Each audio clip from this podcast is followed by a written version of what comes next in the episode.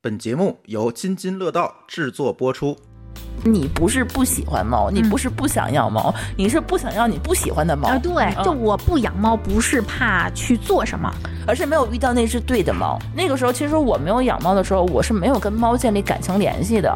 它不会说话的一个生物，我怎么跟它沟通？嗯结果我发现不是，他根本不在意我是怎么看这个小猫，或者是嗯我的体验，嗯他就是想看猫，这手抓着他师兄，这手就抓着我，就说。不行，咱们一定要去医院。不是说这个猫需要 去医院，是他需要带着猫去医院溜一圈来平复他的那个嗯焦虑。猫界的和睦家，猫病起来啊，就是你的钱包根本是关不住的。对真的，我当时提前团的是一个母猫的绝育套餐，当时我捏到那俩蛋，我马上团了一个公猫的。就它带着圈儿的那段时间，它上完厕所都是我要给它擦屁股的。第一次体验把头埋在小猫咪的身上，闻它身上那股奶香味儿，而且我中途如果把它送人，其实这种行为在很多猫奴看来是不耻的。妈，我突然跳上床，嘴一张，啪，放下一只蟑螂，活的。我每次去的时候，我会带一个三十岁的行李箱，装满了它的猫粮。这是一个非常完美的实验，一只骗吃骗喝的猫和一只真怀上了的猫，嗯，然后你看它们两个的体重是一样往上增一样长。往上走。猫幼儿园，然后等下班接回来，这样的话就有人帮你放电。愚蠢的人类就是打的这个机灵的小算盘。它会无限的信任你，是需要你，它能完全满足你所有的要求。它需要你，然后你也需要它。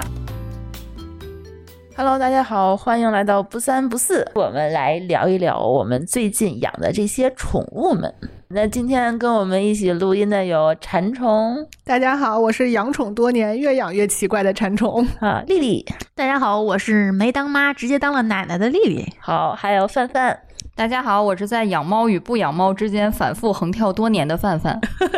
那我是家有两只猫，然后越养越闲散的舒淇。我们人设已经立住了，对我们好像都或多或少养过一些宠物，是吧？嗯，以我们猫的家族为主，然后范范也养过猫。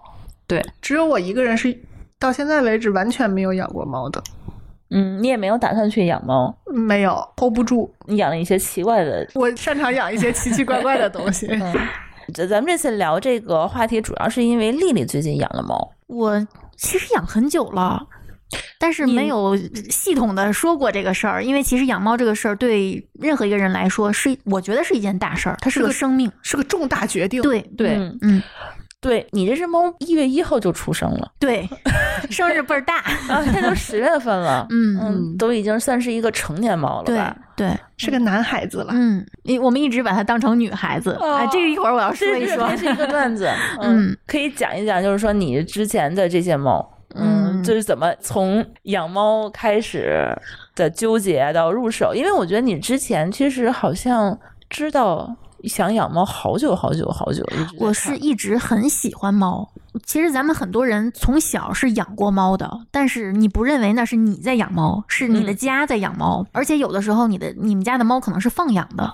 可能你根本见不着它。啊嗯嗯经常每次见到它，它在房顶上皮拟着你，高高在上的，就是很少有人说像现在一样，就每天在家里面撸着它这种经历，然后每天看着它成长。就很多人的经历是这样的。我第一次养猫是二零一一年的时候，基本上也算是分手礼物之一。怎么你们家什么生日礼物都挺奇怪的，对， 是的，都是怪人。分手之前，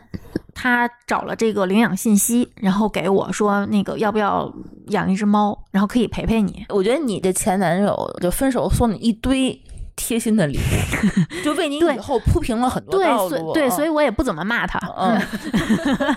就送你一学历，然后送你一个家人，嗯对，嗯，然后那只猫是一只渐层。它那只猫是怎么回事儿呢？它的主人挺喜欢它的，但是它的主人家有另外两只猫，那两只猫是抱团儿的，欺负这只猫，所以这是后来进来的猫，，对这只小的这只这只渐层在他们家吃不上，遭遇了霸凌，对，睡不着，因为这两只猫是会合起伙来欺负它，还会轮流欺负它。然后没办法，它又在五八同城上找的领养，然后我就看见了，然后我说行，我觉得长得也挺好看的。那只猫真真的长得很好看，它有点长得像美短，但是是长毛的，然后对毛毛色是渐变的。嗯哦嗯，然后其实我也不知道它确切是什么品种，然后我就翻那个宠物的那个品种的书，只有银渐层能对得上它那个毛色。我姑且认为它是银渐层。可以。然后这只猫呢，就是我养了没有特别长时间，其实到我手里我也不知道它多大，可能一岁多吧。人家跟我说一岁多，到我手里之后还没有绝育，等于我送它去绝育之后，它在做手术的时候，可能因为抵抗力下降，就被感染了猫鼻支。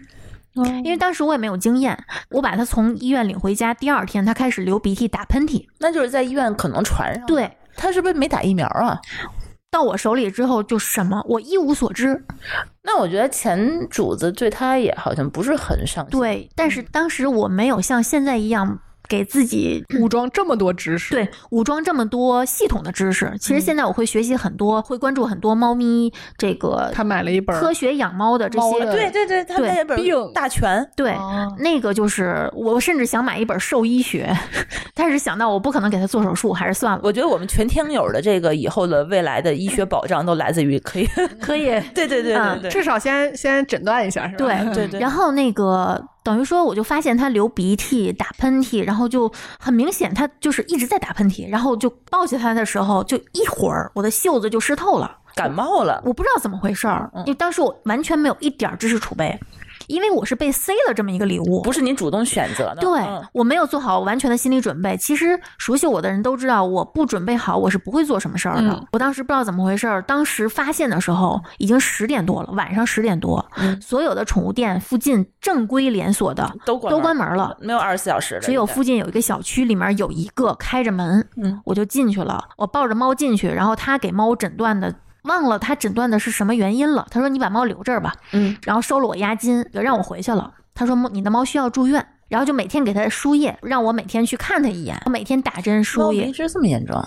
对我当时是不知道的，因为当时其实它是刚有症状，如果能找到一个正规医院的话，这个病非常好治。对，不就感冒吗？对结果在这个医院被耽误了。他没按那种他他没没有有治疗，他没有按猫鼻支去治，我已经不记得那个病是什么病了，但我当时也没有。就是没有概念，你没去的宠物医院，你去的是宠物店，对吧？不是，是宠物诊所一个小门脸儿，哦，那是晚上唯一开门的一个，我没有你也别的没得选择选啊对，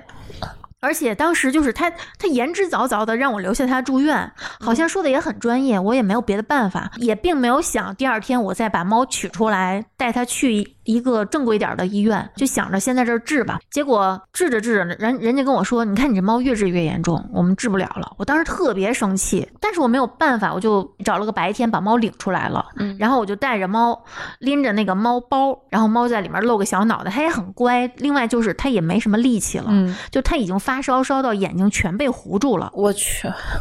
对，然后先领回他家怎，么治的？对，先领回家，然后它又瘫在床上，我就觉得它快死了，我就开始在大众点评搜附近的这个靠谱的宠物医院，然后搜到一个也是连锁的，嗯，当时北京每个区都有这家医院，我我已经不记得叫什么名字了，然后赶紧打车给猫送回去，然后人家说你怎么现在才来？你这猫得的其实就是猫鼻支，没有那么严重，但是你耽误了将近一星期，然后就这个治疗过程从。一开始发现猫不对，到最后这猫治好，花了将近五千块钱，哦，后来治好了是吧？治好啊了那还好，还好就天天输液。每天我下班儿把猫拎着，他不让猫住院，他说容易交叉感染。对对。拎着猫，呃，走两站地，因为就公交嘛，两站地我的操，那嗯距一离只。猫十斤呢， 对，拎着猫去好输贵液，啊输到十一二点，然后再拎回来，因为它要要把它放在猫砂盆里，它没有力气嘛，还要给它做雾化。我需要拿那个雾化的那个那个那个嘴儿怼在这个猫嘴上，就它它会挣扎嘛，但是它也没有什么太大力气挣扎，我就把它怼在角落里，让它每天吸那个药，还输中药，你知道吗？输液会输中药，我第一次知道猫病 要输中药。 然后最最尴尬的一次就是它拉在了它坐着的猫砂盆里，然后猫砂带着猫屎糊在了它的菊花上，对，嗯，然后嗯、呃医生和两个护士，我抱着那只猫一起把那个连猫砂带屎从菊花里拔出来。嗯一粘的结结实实的，因为就整个输液过程，它一直在吧在那个嗯那一坨上面，我们谁都不知道。这还是早结束的，有经常就是我带着猫出门的时候，人家关门的人就等着我因为，我一有人走下班儿对去我一嘛嗯走，这整个店就关门了，就关灯了，这样一直到它好，花了这么多钱，给我造成了一个阴影，就是猫病起来啊，就是你的钱包根本是关不住的。我觉得我每天都要交押，每天都要续费，一天交两三百，一天交两三百，特别夸张。这而且猫也没有医保，对，还没有医保。对对对对对，我觉得就是养猫的话，就是选择猫的品种，其实是一个挺大的一个学问，就是包括猫也不能生病，就是有的品种的猫就是特别容易生病，对就有一些名贵的品种，越贵它好像身体越娇气，嗯然后还有一些猫是有天生的先天不足，嗯就容易有一些什么特别大的什么心脏或者肾脏的问题，嗯，然后越小的猫也越容易生这些小病，对，嗯，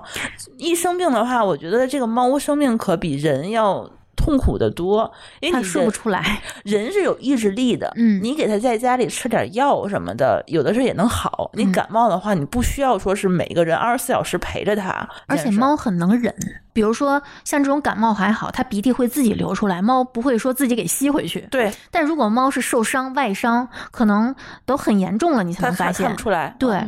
后来养了一年多吧。有一次，我叫收废品的来我们家收纸壳子跟瓶子，门是开着的。然后等这些人走了，过了几个小时，我才发现整个屋子找不着猫了。因为每次家里来人，它都会躲，我已经习惯了，就没有当回事儿。然后这只猫就找不着了，那它是跑出去了，不知道是跑出去了还是被抱出去了，哦，你怀疑是有人拿走了吧？很有可能，因为来的是两个老阿姨，然后一直在问我你这个猫怎么这么好看啊什么什么的，就表现出对它很有兴趣。我也不想去揣测他们什么，就反正就是后来这猫丢了，然后找了几天，贴告示什么的，一直找不着。我甚至还到处去检查，我是不是有哪个窗户没关，它跳出去了？嗯，没有，它的院子其实很小，很好找的。然后那次之后，给我造成一个阴影，一个是养猫很贵，嗯，一个是，呃，养猫不能随便开门；再有一个就是家里不要存存东西。那之后，我再也没有在家里放过纸壳子和瓶子，嗯，有了就随手扔，我不卖了，嗯，我损失太大了，我说养猫有的真的还挺贵的，之前那个吕桑嗯他们家有一只暹罗，嗯那只暹罗还不是他的猫，是他的呃女朋友的猫。他女朋友她不在国内，嗯然后呢，这只猫呢，它先天好像有点肾病，肾脏不好，嗯，会尿血吗？它会吐嗯，吐完了以后，然后可能会不吃不喝什么的，嗯然后。好像血压就会有问题，然后肾脏就会有一些问题。他本来是一个不善于养猫的一个人，他也不喜欢猫，结果就被迫养了一只病猫。一然后那上来就是地狱模 就式。就对他应该是他并不会养猫，然后就问我们这只猫怎么去处理它。然后呢，这只猫特别奇怪，就是说它还挑食，它还特别聪明，暹罗嘛，嗯特别特别聪明，你还抓不住它。你想给它送到医院去看病的时候，你一个人是抓不了的。所以说，它每次去医院，它都需要把我们。叫到他们家，帮他去抓这只猫，然后呢带到医院里头，他得找那种他一般的医院，就像纳吉亚那种就是特别火爆的医院还不行，但护士可能没有办法全程跟着这只猫，他必须找那种特别贵的宠物医院，然后就把猫扔在那边。猫界的和睦家，啊，对，类似于这种，我们当时也特别忙嘛，他就是呃叫了一个可以上门儿到家服务的护士，哇，给这很只贵猫的吊水。猫吊水比一般的人去输液的话要慢，啊，嗯，因为你心脏心脏小，小，跳动的那个 慢，所以说你可能一一待可能就得待一个多小时，嗯，也没有办法就是长时间陪那只猫，他就要求那个护士一直在那里里头盯着这只那猫。护士是按时间计费的吗？对，哎呀然后他那只猫吧又不听话，又不让打，又逮不着，然后又不好安慰。那护士来了两次以后就不干了这事儿，就是家里有一个卧病在床的猫，跟跟人好像啊，真的嗯对久病床前无主人。 对，然后就护士上不了门儿就没办法了，他就只能是每一天早上起来送这只猫去医院，一周大概是两三次吧，去医院去吊水。只要是说到日子你没有去输液的话，它第二天肯定就吐，就出症状，就生天嗯呐病。，太磨人了，这种，对，然后它呢还没有车。嗯，就每次想去的话，就得打电话叫我们，对我去接他，然后送他去医院，嗯然后陪他打完针，再给他送回来。然后后来他有的时候出去去上班儿，就出差，那只猫就不能自己在家里头待着，因为它得隔两天去。医院去输液，他就跪下来求我，就跟你们当时那上次聊的那妈个，呀， 这这就只能要求我去帮他去带猫去输液，我就非常不想去，但是没办法呀。没人去的话，那猫就是没人管，我就那只能一个人。猫不能长期住院吗？他那只猫吧，还特别有应激反应。他女朋友还不太愿意让他住院，觉得他越在医院里头住的时候，他反而他会病情更严重，他在家里头还更舒服。它离那么老远，它管得着吗？这就是他们吵架的点嘛。但我又不能因为这个跟他吵。然后那只猫最可恨的是还挑食，你在医院吃的东西它不吃，全占了。哦，它还挑食。它而且它身上有毛病，它只能吃那叫处方粮，嗯，而且它只能吃湿粮，它还不能吃干粮。湿粮的话，在国内能够买到的，它那那款叫什么的那个处方粮非常非常少。那款粮它只有两个口味，一个虾的，一个鸡胸的，它是不吃鸡肉的。所以只有那个虾的处方的湿粮，它是可以给它长期吃，但是那款粮在国内买不到，就是只能在日本进口。听起来就一个字儿贵。对，所以说每次出差，我们当时还好，公司总部是在日本嘛，所以说我们可能每两个月都会有一次往返日本的机会。我每次去的时候，我会带一个三十岁的行李箱，装满了他的猫粮，给他运回来。他专门会发快递发到我的酒店里头，然后我什么也带不了，都带他的猫粮回来，就给这个猫这么去治病。这猫最后活了多大呀？这只猫它因为一直这样精心的照顾，它状态很好，所以就不能给它安乐死。 它还活着，它还很好看，现在还还很活着漂亮。呢。对，它真的很好看。哎我第一次表达出对这种黑脸暹罗猫的喜欢，就是因为这只猫太漂亮了，是不是有点那种林黛玉的感觉？就是病娇？对，嗯就是病着，但是很好看。对，那暹罗猫是黑黑脸嘛，嗯它是黑眼球，它是大圆眼睛，然后晚上的话那个瞳孔放开了以后，大美瞳，对，它还很聪明，所以说它的眼睛是自带眼神的看着你，哦，还有感情的，对你就不忍心放弃它。不灵不灵的，然然后后那个眼巴巴的看着你，然后眼睛里还噙着一点点那个亮晶晶的泪珠。呃，那种，因为它还太聪明了，因为我是非常喜欢这种这种聪明的猫，所以我就会觉得这猫真的是舍不得离开这个世对界。对。然后它它们也会觉得这个猫如果健康的话，你就不能去处置它，嗯，你太残忍了。那猫又这么好看，你怎么下得去 手？嗯，自打知道它这个猫的这个案例以后，我养猫就是有一个原则，就是说我不能养特别名贵的纯种猫。嗯，纯纯种猫的话，就是太娇气了。我就养那种土猫，就是那种杂交的串儿串儿，对嗯那种猫，最好是中华田园的本土猫。嗯，基皮实因还啊是不错的，嗯能跑能跳，对嗯活跃，它身体会会好一点。你跟人又不太一样，你人有医保，嗯，又没有自理能力，你人还有自理能力呢。 而且人还可以自己挣钱，对吧？等它长大，它自个儿挣钱给自个儿治病也行，猫不行。猫不行，真的是不行，它没有自理能力，你只能去照顾它。嗯，你要如果真的是单身，一个人照顾一只猫，生病的猫，你你你就只能去求朋友啊，他自己也很崩溃。嗯，那其实我接下来的两次都是哈尔的模式，因为两次都是纯种猫。然后那只猫丢了很长时间，我没有养猫，就是首先有一些阴影。后来是疫情期间，C 哥跟朱总共同的推友还是呃，是端端然木后老师，对他在那个推上就发，就是能不能替我养一下猫？嗯因为他当时他是把猫放在天津的亲戚家里，但是因为当时亲戚家有事儿，就暂时养不了了。后来那个他就托朋友把这只猫从天津运到我们家，嗯，然后到我们家之后，就是嗯非常自如，就完全没有任何的应激反应，也没有什么焦虑，然后就闻了闻，然后闻了闻我们，完全没有躲的行为，然后就。非常施施然的跑到暖气旁边儿，那个暖气旁边儿我铺了地毯，往那儿一趴就开始睡，就让我就第一印象特别好。而且我记得当天他第一天晚上就开始粘人了，嗯，就开始上人身上去，对那个趴着就直接跳到沙发上去蹭你，发啊，就感觉好像在讨好你一样，就就觉得，嗯，他应该知道谁对他好。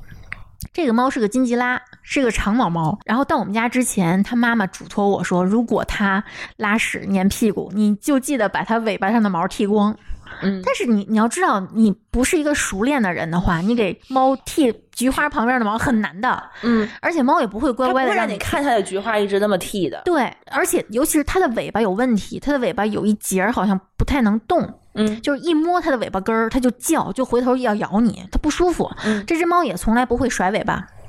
它尾巴一直是当啷着的，对，一直是僵着的。嗯然后，嗯，就是它在我家这几个月，反正也挺历练我的，因为它经常软便。 我就不断的给它找哪种猫粮适合它，以及嗯，我会给它买猫条儿。其实猫大部分猫都是喜欢吃猫条的，但是有些猫吃完猫条之后就会软便，我就不断的摸索，呃，一天给它喂多少猫条，正好能在软和不软的临界点，又能让它吃开心。而且这只猫不喜欢自己低头吃饭，它喜欢让人喂。所以我给它买的冻干鸡胸，整条的鸡胸是需要我手动掰开塞到它嘴里的。就你给它掰开放在地上，它也不吃，你需要塞到它嘴里，它才吃。而且它不吃冻干的小粒儿、小块儿都不吃，冻干的一切贵的它都不吃，它只吃最便宜的冻干鸡胸。就是一只很奇怪的挑剔的猫，就就这种猫啊，就是。没有遇上你就饿死了 就就这种猫，我可能不会去养它。我没有想到我对它这么有耐心。就是我特别想采访你一下，就是你寄养人家端木的猫，嗯这只金吉拉之前，我记得你一直在。跟我念叨，就是你喜欢猫，嗯然后你这一直想养猫，嗯然后我就是因为我养猫嘛，就一直想找机会给你找一只，嗯你自己的猫。对你给但我是发过好多次，对我看见好看的猫，或者别人就是说不养的猫，我就会第一时间发给丽丽，因为她特别喜欢，我觉得，嗯，她还总在找找那种各种领养的信息呀、去天天看，看天天看。我就是看，我没有找。你要一定要区分这个 行为，我就是看而已。过瘾瘾嗯那你对，那你不想找，那你看它就是，你就是喜欢，那它会挑，你知道吗？ 就是你一篇领养信息里头有十只猫，它会觉得我先 pass 一二三，然后四五六怎么好看？我觉得我选中了这个这几个，然后选中了喜欢的点是什么的，你就感觉它就马上就要要了，然后我就说那你要吗？给你来。我明白了，就是你整个这些行为，在你看来我只是过瘾，但是在周围人看来，我就是在筛选，我就是在呃为嗯实施了我都对为我即将要选的这只猫做各种各样的准备。我这些行为其实在确认我自己的喜好，因为其实不是所有的猫都能跟自己的主人是正好嗯就是 match，、匹对吧？嗯匹配，嗯，然后包括之前就是我给丽丽拍那个吕桑那只暹罗的那张照片儿，她看起来就触动她的心脏的时 候，然后我就朋友圈里头总有人去问谁送能送养对送养这个暹罗，我记得我发给你起码两三次，嗯你都非常坚定的就拒绝。我当时说这人为什么有病又想要又 嗯又说不，然后不止一次两次的，怎么就突然的对猫又好成了这个样子？不是，你知道，就像我喜欢看别人家的小孩儿和决定自己生一个是不一样的，你要承担的这个责任是不一样的。我只是代养，代养这个，首先我代养的这只猫它不是我的，虽然它在我家的时候我对它要有责任，但是如果我不喜欢它，嗯，我还可以有人接盘，我忍几个月，我就无非就忍几个月嘛，我可以把它送回去。那你为什么会不喜欢它？还是你会觉得你养猫太麻烦？我是一个很没有耐心的人，就如果这只猫，比如说不合我眼缘，它不喜欢我，比如说不喜欢我，只喜欢 C 哥，那我可能会还会有点吃 醋，哦，就是说你可能对这只猫你是我撞有一大些运的，我有一些我自己的要求，嗯，我不会去强迫它什么，但是我自己心里有一个标杆儿，有一个喜好，对他如果正好在我的 list 里面，我会觉得特别开心。如果他不在，我也能忍几个月，我可以把他送走，这对我来说不是一个负担。所以我对代养这件事儿，比如说谁要出差，能不能把猫放我们家几天，哦没问题，我明白了。送过来。代养的话，你是可以还给它。嗯但是有退如果路你自对己养了一只这样觉得眼缘不够的猫，你会觉得没有退路。那对我来说就是是吧煎熬。我要一直养它看一着辈它子，我又是一个有责任感的人，我不能扔了它，对不对？啊，对对对，而且我中途如果把它送人，其实这种行为在很多猫奴看来是不耻的。对嗯，嗯嗯嗯，嗯，对，你是因为你选择了它，一般情况下我们都会说我们会赋予一些道德感，嗯额外的道德感在上面。也许其实可能对猫本身来说，也许并不是我们想象的那样，但其实这个行为在普遍的认知上、公序良俗上，是你这个行为是不招人喜欢的。就是好多人拿养宠物和养孩子去比。嗯其实我记得我第一次见丽丽养纸团的时候，我就感慨，我说幸好你没有养孩子，所有人都这么说。就是。嗯如果我自己生一孩子要这么养，这孩子不定被惯成什么样。她真的就是直接当奶奶的那种料，绝对是隔辈儿亲呀！就只要你提这要求，就比如说她刚刚说的，这猫不自己吃没问题，我喂你，我拿手喂你不吃，我可以搁到你嘴里，对，就是它能完全满足你所有的要求，没有任何说我需要，我是不是需要纠正一下你这个行为？没有，只要你提，只要我做得到，我这就是做。因为这是人家别人家的猫，人家别人家的成年猫，我有些行为我已经不好纠正了，我没有必要在这几个月给我自己惹麻烦，也让这个猫不舒服。这就是祖辈儿带孙子孙辈儿 的心态，对因为不是我的孩子，真的真的就是我发现好多祖辈儿带自己的孙辈的时候，就是因为这不是我的孩子，破案了，原来是这么个心态，嗯所以你养自己猫的时候，你可能会舍得打、舍得骂、对嗯舍得教育；别人家的猫的话，你就会一直的宠，对对，你要什么给什么。到什么程度？这只猫因为它可能不太灵活，而且也比较懒，但是看在它漂亮的份儿上，我都能忍。有一次早上我睁开眼，它习惯就是跳上你的身体，把爪子搁到我这个颈动脉这个位置，就就就放在这儿。试试你还活不 活着？这还挺聪明 的。等着我， 等着我醒过，不是放在这儿就是放在这边，就两边嘛。它一般就是放在这个位置，有时候会趴在我的腋下，就比如说我这样睡觉的时候，它会趴在这个这块儿。然后有的时候 C 哥会说别睁眼，它就在那儿， 就是你可以继续装睡。它它看你不醒，它真的不会打扰你，不会叫醒你，不会在你身上它只是踩等着你，但它在等着你。就其实它很乖的，它等着你去喂它，因为它不想低头自己吃。你说这只猫多矫情，它就还得让人去喂，你对嗯见过哪只猫需要喂的？然后有一天，我发现味儿不对。我睁开眼的时候，我发现它有一只爪子，那个缝儿里面糊着屎和猫砂，已经干了。嗯，我当时也没，我忘了我有没有去排查它都踩过哪儿。但是我看了一遍床，床上没有，它应该是在地上玩过，已经干了才上床。等的我，然后我就发到群里了，然后好像群里当时就有人说那个，哎呀，猫怎么这样什么什么的，我当时特别生气，我发条朋友圈，我说小猫咪不就是不小心踩了自己的屎一脚吗？有必要这样说人家吗？我自己的猫，我自己心疼。别人要敢逼逼我的猫一句，我毙了它。我发了一张这样的图，你知道吗？就是我真的很很惯孩子。嗯，对，就是你的这个心态的反差跟之前是完全判若两人。我其实嗯有一点点可以体会他那个想法，就是如果我下定决心养这只猫，我就要付出这么多的精力，这么多的心，就是感情去对待它的话，那这个决定我一定要非常非常慎重。所以你知道你自己养猫之后是这个样子吗？我感觉这个行为可能就像是我在试玩一个游戏，这个游戏就是以后，比如说模拟人生，嗯就这类。可能这个模式就已经很艰难了，如果还能通关的话，那就证明我什么你情是况都可以能接受。所以说你是诚心锻炼自己的意志的，也没有诚心，他就是很娇弱，而且就是他第一次从我们家离开的时候，哎呦，我那个心疼，我录了好多段小视频，我还赋予了一些人类的情感在我。跟你说，这在第一次领走的时候，丽丽的心里都活动碎 了，就是心都一直在碎了每，天在那儿，就听她那儿呜呜在那儿哭，在那而儿且他自己没有送，嗯我躲出去，哦我躲对回家他了会。走。哦脑补这个离别的场面，可能然后俩礼拜、两个月吧。我让 C 哥给我录了一段视频，然后他爸爸妈妈在视频里面跟我告别，就举着纸团的小爪子跟我告别，谢谢谢谢丽丽阿姨什么什么的。对，当当时你就会觉得特别奇葩，就是说它明明不是你的猫，然后呢，你对它赋予了这么多耐心和感情，这是让你自己去养一只猫的时候，你又说我不要，我拒绝，但你明明又喜欢，又说不，然后你又自己的亲身的这种表现对是表一现个说 你对它是哎对那种，那已经不叫溺爱了，我觉得它已经是。无条件满足的那个对劲对，儿那种就是你的生命里眼里只有它，C 哥不重要了， 就那种感觉，嗯，但是其实我觉得我是了解自己的，我为什么能接受纸团儿，是因为它正好契合了我不能容忍的一些点。就是它正好完美的规避了，比哦如说我不能接受很多短视频里面猫把杯子扒拉到地上，就好像故意的似的。哦，是我在想，如果我的猫是这样的话，我天天得气死，我得天天追着它打。但是猫它其实又不会按照你的要求去，对吧？对对就有可能这是一个死循环，你不可能要求它，你又你你教训它又没有用，但是你又天天受它的这个行为困扰，所以我之前是预设了很多就是我不能接受的点，然后纸团儿它的弹跳能力不强，嗯所以它跳不 高，他不，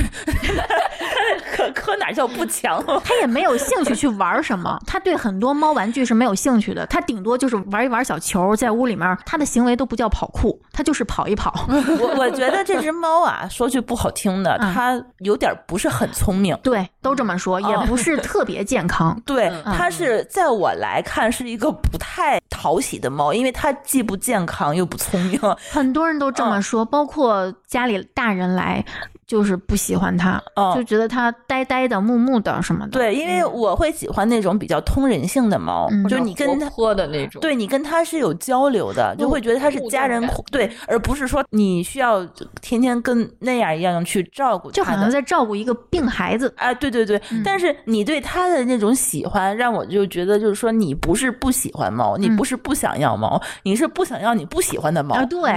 对我当这个猫是我喜欢的猫，我对它怎么都行，啊付出多少心力，这不在话下。啊就我不养猫，不是怕去做什么，而是没有遇到那只对的猫。对你遇到了那个只对的猫的时候，我觉得你的眼里只有猫，嗯，我一度幻想。他妈妈说：“给你吧。 你一度你一度希望说他妈妈在巴厘岛一辈子别回来，”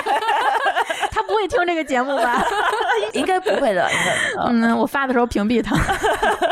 你是不是心里有就觉得真的幻想希望过幻想过这就对是自己的了？对，尤其是通航之后，他们回来了，回来之后主动跟我说，我们还要处理很多事情，再养先一段先时放间你吧嗯对，哇塞，那天他告诉我这条消息的时候，我真的欢天喜地，我又发朋友圈，然后又庆祝，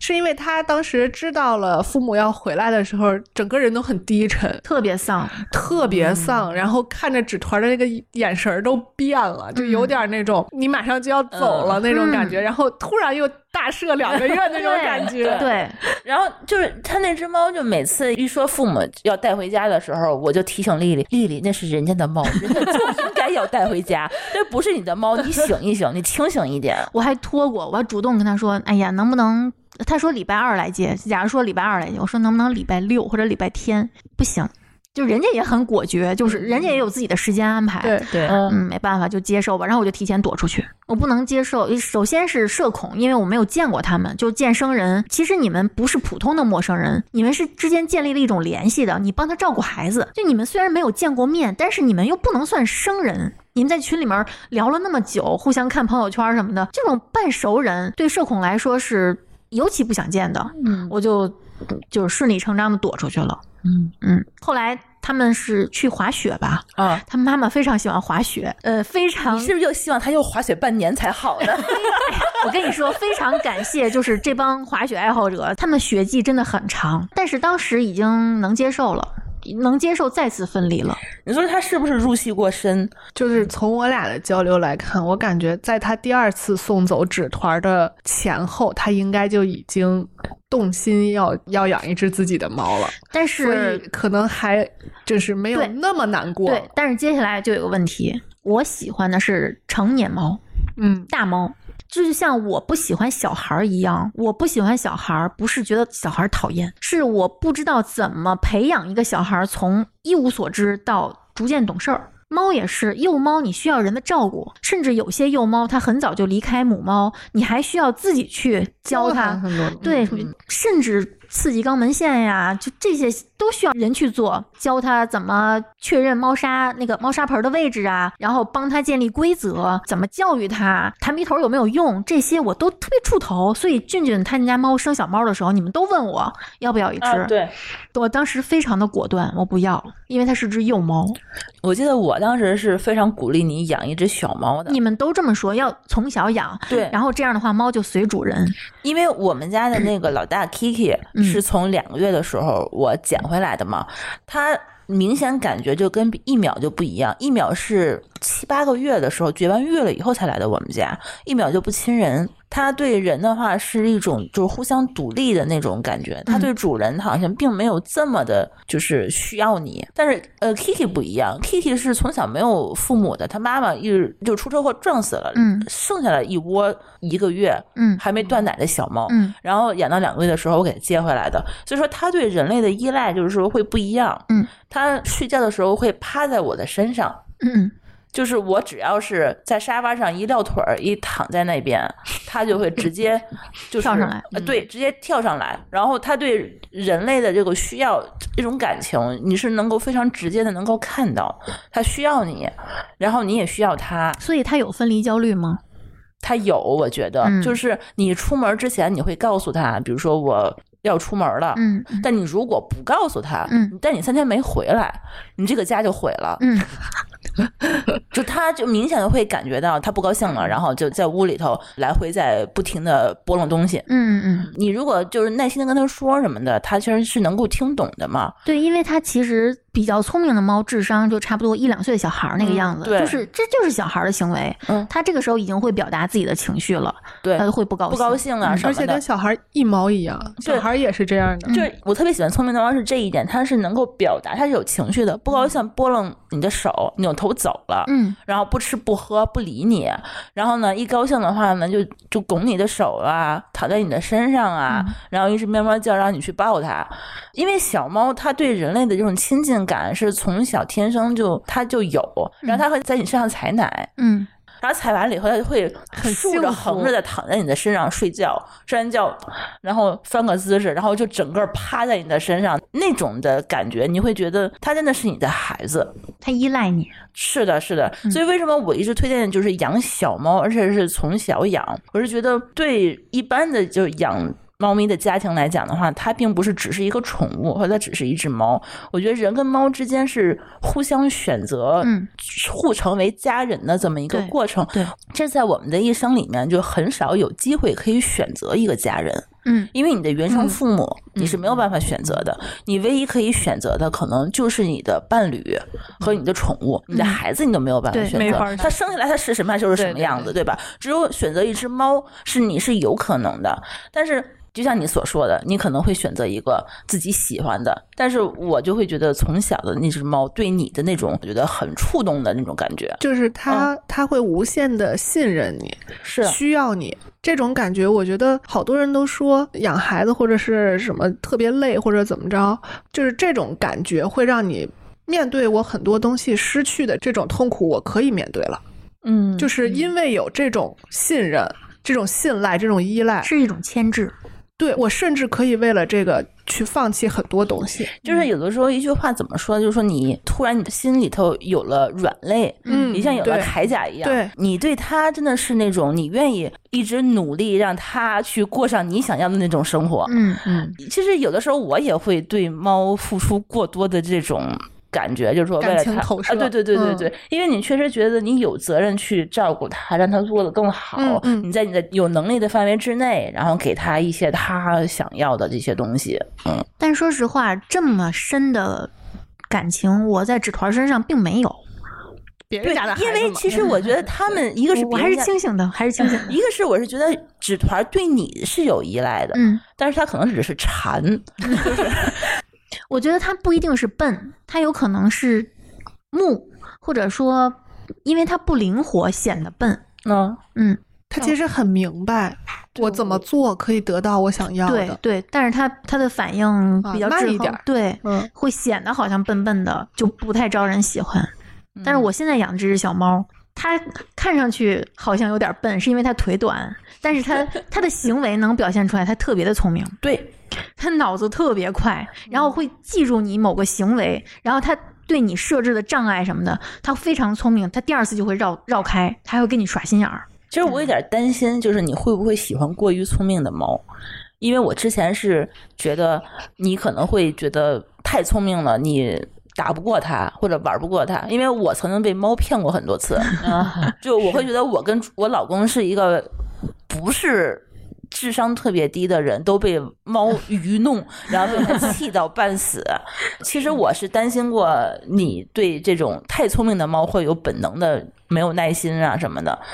会，但是我我其实表达过，我喜欢稍微笨一点儿的。啊，对嗯对对，你喜欢安静的，你不喜欢动可的，掌控对的，你喜欢聪明但安静的，就是说你的能力范围内，他最好不要烦到 你，然后不这么让你说有耐心，没在耐心的在大北岭上所有的领养信息，我挨个筛选的时候，第一 pass 的是什么？丑的。第二 pass，第啊二 pass 的是它的猫咪描述上写活泼好动，所有活泼的猫我都 pass。啊，他会捣乱是吧？我是这么我是这么想的，如果这只猫特别懒，这个人在这个送养信息上不会写这只猫活泼。如果这只猫疯，它它会写活泼， 对因为它不能写疯，写疯就没有人养了。嗯，所以所有写活泼的我都直接 pass 掉，不管多好看。那他可能他只是活泼，他不是疯，他只是那又傻又活泼更可恶。没没办法控制。对，主要这个它活泼，它就容易失控啊。对包括活动范围，包括高度，对可能没中间错你就会这变个成养过孩子的应该都知道，孩子应该没有不活泼的吧？嗯谁能控制得了？对，对，所以养猫的一开始我其实也是有心理门槛儿的，因为孩子，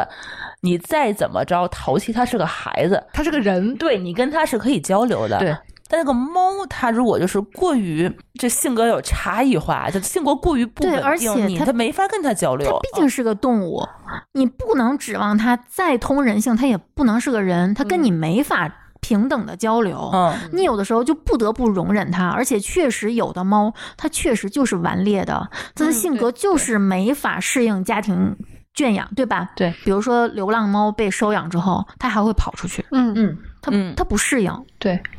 对，所以我之前就是也是被一句话劝退，就是说每一个猫的性格都不一样。嗯嗯，我一直就觉得说我想养一个这样的猫，我想养一个那样的猫，但是我并不能保证我百分之百能够遇到这样的猫。嗯，这个是让我觉得心里头非常没有底的一件事儿。对，就是嗯我知道人不能去要求猫什么，嗯它也不会听你 的。但是那我总能碰吧，我总能等，对不对？万一等到了，那就是我的幸运；你等不到，那就继续等呗。对，但是我如果真的要养的话，我肯定是会对它负责到底。是的。嗯所以我当时我养第一只猫的时候，我我也计划了很久。养第一只 Kiki 的时候，是我一四年的时候跟朱峰一块儿养，那时候我们俩还没结婚，但是都说是结婚之前、生孩子之前要先养一只猫， 然后呢才能知道你。对方对待小孩儿养育的态度，嗯嗯，然后那个时候，朱峰之前是养过猫，他是比较喜欢养猫，然后我是从来没有养过，我父母也不允许我养，嗯所以我就很期待说家里头就能养一只猫。但那个时候，我对猫的态度就是说我不会去主动的去寻找。看谁哪哪个好看嗯去买一只，我对猫的就是随缘的态度。我觉得它是一个主动的选择和被选择的一个一个过程。就是说，如果这只猫到了我身边来，它可能就是应该是被安排好的，嗯就应该是应该是成为我家人的那一只猫。嗯就正好是有一个非常巧合的机缘，朋友在朋友圈发说是有了一窝小猫，母猫被撞死，才一个月，然后谁能去养？然后我去看了以后，就跳上了一只爬在我身上膝盖不下来的那只猫。嗯，我觉得这个都是一个就是非常非常就是巧妙的一个机缘吧，就是被安排了那种嗯即感觉。使即使有可能它只是勾住了下不来。哎，对，有可能它只是不敢往下蹦啊嗯什么的，对对，嗯。但是我那只小猫一开始其实也挺费心的，它一嗯开始刚来的时候就开始尿血，嗯，一两个月的时候就开始，这种多焦虑啊！对，一开始那个时候还好，我就不怎么上班，在家里头，然后它还得每天去医院输液，嗯它要不输液的话，它就会憋尿，然后一摸它整个膀胱是冲尿的，嗯，然后它能看到它就非常焦虑，非常疼。那尿路是发炎的。对它，它会不停的进猫砂盆儿，进去出去，进去出去，嗯，然后那个去出来以后去舔它的尿它道，尿不出来是吗？对那它跟人的尿路感染反应其实是是一一样的。的。然后你扒开看的话，它尿道是有血的，嗯然后它一直舔，它可能是舔出血来了。嗯因为它有炎症，它难受嘛，然后它进去，然后你一看，这猫砂盆是空的，它什么也没尿出来。嗯那个时候才两个月大的小猫，那个时候其实我没有养猫的时候，我是没有跟猫建立感情联系的。它不会说话的一个生物，我怎么跟它沟通？嗯，这一点我觉得是蛮挑战我的，我嗯不知道，有点惶恐。对，嗯，我很佩服那些当妈的人，这孩子一哭你就他怎么了？我也是，而且这个是，这个就有点像这孩子一生出来有先天性的疾病。嗯对，因为我现在往回看这三年多月子里，这孩子是最好带的，嗯，哦，我听好多人都这么就是说直接吃吃着如果睡，睡着吃，对，对如果他没有什么基础的疾病，他就是吃和睡，嗯最多最多。我当时其实有一个呃动作，就是让他趴在我的身上，让他觉得他没有跟妈妈分开嗯，就够了。但是他趴在你身上的时候，你是不影响你干什么的，你可以看电视、看书、玩手机，没关系。他只要该嗯背睡着它，跟树袋熊一对样，该就行睡了，嗯睡，这个完全都不影响的。所以就说整个这个时间是，其实月子里头主要是产妇恢复的一个嗯过程。嗯嗯嗯然后还有就是，你跟这个孩子之间是有很强的激素的一个支撑，支撑你去对他有一个感情的。所以我就说，养猫难就难在这儿，你跟他之间没有任何生物学上的这个支持，对，你嗯我没有任何的感情基础，然后抱回来之后，它就是一个生病的状态。一个题外话，就如果你生的孩子，首先你们在激素上有一些不可分割的联系。对，就这个孩子真的是不管多丑，自己家长看的都喜欢吗？月子里是非常丑的，非常丑。我现在回去看那个照片，我都可能真的就是被激素蒙蔽了。但我觉得也不一定都是，因为毕竟有产后抑郁症，他确实是会不喜欢自己的小孩儿。嗯，产后抑郁那个还也有一一很大一部分原因就是激素出问题了。嗯，也比较所以也有复杂的也有猫长咧过的，嗯，有长着啊长着就不对劲了。有有有有太丑了。哎呀，也有孩子小的时候刚生出来的时候可好看了， 啊对，一长开就嗯长开更完蛋，那完嗯，这都没法退货。这是啊，对。就我当时那只猫也是经历了一段儿我每天开车去宠物医院带它输液，嗯然后输完液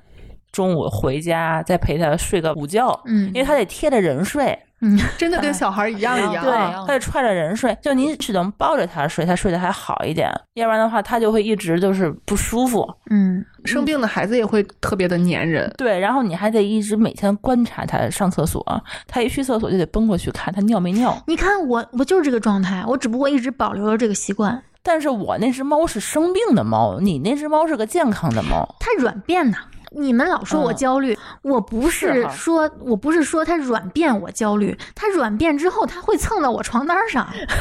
我我很功利的这个这个出发点。那它如果没有软便的这个毛病，你还会焦虑我吗？哦不焦虑，我你还根会本不会去。他现在不就不怎啊么对啊产了吗？对猫砂对，那如果就是说是一个很让很健康的猫，其实你就没有必要这么担心了，对吧？我真的很担心猫生病，嗯嗯，这就是一个后遗症。嗯啊嗯你只要送带猫去治过病，你没有人不会有后遗症的。嗯，确确实是，而且猫也会有后遗症。它我们家那只猫就是因为从小真的是去医院次数太多了，每个礼拜都得去两三次它。听见医院就有反应，对吗？我跟你说，我早上起来，如果八点钟商量，就是说咱今天下午带这只猫去医院，中午十二点这只猫就找不着了， 这绝对不是开玩笑，猫真的听得懂。那你要读 hospital，不能，我们俩微信上说，然后到了下午两点钟，你该带它出门了，我们俩使眼神儿，你逮猫，我拿笼子。然后呢，把厨房、厕所和卧室的门都关上，然后眼神儿使说你来，然后你那边儿，我说行，然后一二三站起来，一个人拿抓住猫以后，趁它还没睡醒，啪往笼子里一扔，它不记仇。他记仇 啊，但他睡睡不醒的时候，他没办法。所以说，下一次再想抓这只猫，趁它清醒的时候，你抓是抓不着的。嗯，它肯定会找到一个你找不着的地方，你或你够不着的地方，或者它你只要一够着，它就会跑。它那么点小个儿，你根本就跑不过它。嗯它它它伸缩能力很强的，对，所以而且它还有攻击性，嗯，对那是 那是它的武器你绝对是打不赢。嗯嗯，它即使你给它剪了指甲，它还有牙。对，所以我小的时候，哎，他小的时候，我身上永远是伤痕累累，脚趾头、手腕子、胳膊哪儿都是他的伤。然后他已经应激到反应，就是说，一听今天要出门儿，都不论去哪儿，是回家还是去医院，他都会有很敏感的反应。现在就是，现在都几岁了，七岁了，他仍然不能出门儿。一出门的话就一反应很大，尤其是一带到医院，他看见针管儿还没打的时候就开始嚎叫，就聪明到这种程度哦。他到车里头，如果安静的一道儿看见医院的门口了，就开始 叫，他还认道儿，他还认道儿，真的，哎呀因为他那个在每次去那个医院他都认识。然后每次打针的时候，那个我是一个人，两个月的猫我一个人是拿不了它的两个月，啊、两个月的你都拿不了，摁不住， 我跟你说，它两个月的时候，那只猫叫的全屋、全医院的人都出来了，就以为这只猫要死了。它就是要输个液，给它扎个针，那个叫的声音，你就从来没有想象到两个月的小猫的声音能这么大。能把你自己都吓坏了那种。然后我一个人当时去去带着它，我就只能躲在门后面，不让它看见我。然后它每一次打针都不是说是哄着啪打一下就完，你这打针能有多疼？打针一点儿也不疼。猫它那么小个儿，但它也知道打针其实并不疼，但它就是害怕而已。嗯，所以只要有人抓着他的手的时候，他看见那个针管进来了，他就开始一直不停的，就是咬啊、挠啊什么的。嗯大夫身上全是伤，我都有点不好意思，就是大夫习惯了，对。然后他最多的一个经历就是五个大夫，四五个大夫打一只猫。四五个大夫围着猫都站不过来吧？人家你要知道，纳基亚他一共也没有几个 大对夫， 对，他 人家真的是很火，他跟一般的宠物医院不一样。宠物医院的话，别的那只可能一屋子人就只有你这一只猫。嗯他当时是那个纳基亚是下午他最火的时候，可能护士就俩，一个前台，一个配药的，然后屋里两个大夫，然后可能其后面还有其他的护士。然后你那些猫你就只能自己自助，你自己抱着它，然后那个一个护士给它打针就完了。但是我们家那只猫真的是把全医院的大夫护士都必须得叫着来，一个专门蒙着它的头，然后还得上脖套，然后两个人，一人蹬着爪子，一人蹬着腿，然后呢，还有一个人给它打针，然后我还不能出声，嗯，要不然它肯定跟我自卫。那是两三个月的猫，哇，那这么看，我们家现在这只猫真的是太好带了。天使对呀、而且我们家那只猫就是它性格还非常古怪，就是因为从小可能受惊吓受的太大了，嗯，他后来就是说，你们现在所有陌生人来的时候，他是不能让任何人碰的，嗯，一碰的话，他肯定挠你。我记得我在你这儿还有过一个荣誉勋章，就是成功摸到过 Kitty 的人。啊，你当时是 呃，Kiki 只能是以大概是四五个人能摸，嗯其中一个是我，然后朱峰有一个，然后我妈可以，然后第四个应该就是你还，有霍炬，呃呃，霍炬对霍炬应该是可以撸到的，嗯反正就是当时能够撸到 Kiki 的人不超过五个，连朱峰他妈可能都不行。嗯，就是他对陌生人那种警惕感，包括就他一换了环境以后的那种、那种、那种焦虑感，就能感觉到他特别特别胆小。嗯，然后我为了锻炼他的胆子，我还经常就是想出各种奇怪的方法，比如说我上班带着他去 啊，我旅游带着他去啊，回家回天津带着他来呀，然后出门见朋友就带着他呀，我拍结婚照的时候我都带着他。那只猫出现在了我我们俩结婚照里头，嗯你知道吗？带着猫去去去拍照片儿，然后它那一天就只能在那个笼子里头。它它那一天拍的其实非常不好，它根本就站不起来，瘫 了， 你就只能抱着 它，它没有办法直立的站在桌子上面。啊嗯包括有一次，就是我们那个老高他们那个之前公司要泡要。做一个猫的那个杂志专题，然后他把我们家猫借过去当模特儿，结果就只能瘫坐在桌子上面， 没有办法拍整体的一个猫的那个、嗯，非常漂亮的那个样子，就因为它太害怕了。至今那么多岁数，这这么大了，七岁了，还是不行，还是跟小孩子一样。嗯，那我们家那只现在挺野的，嗯，他我觉得这可能就是少年时代没有受过伤，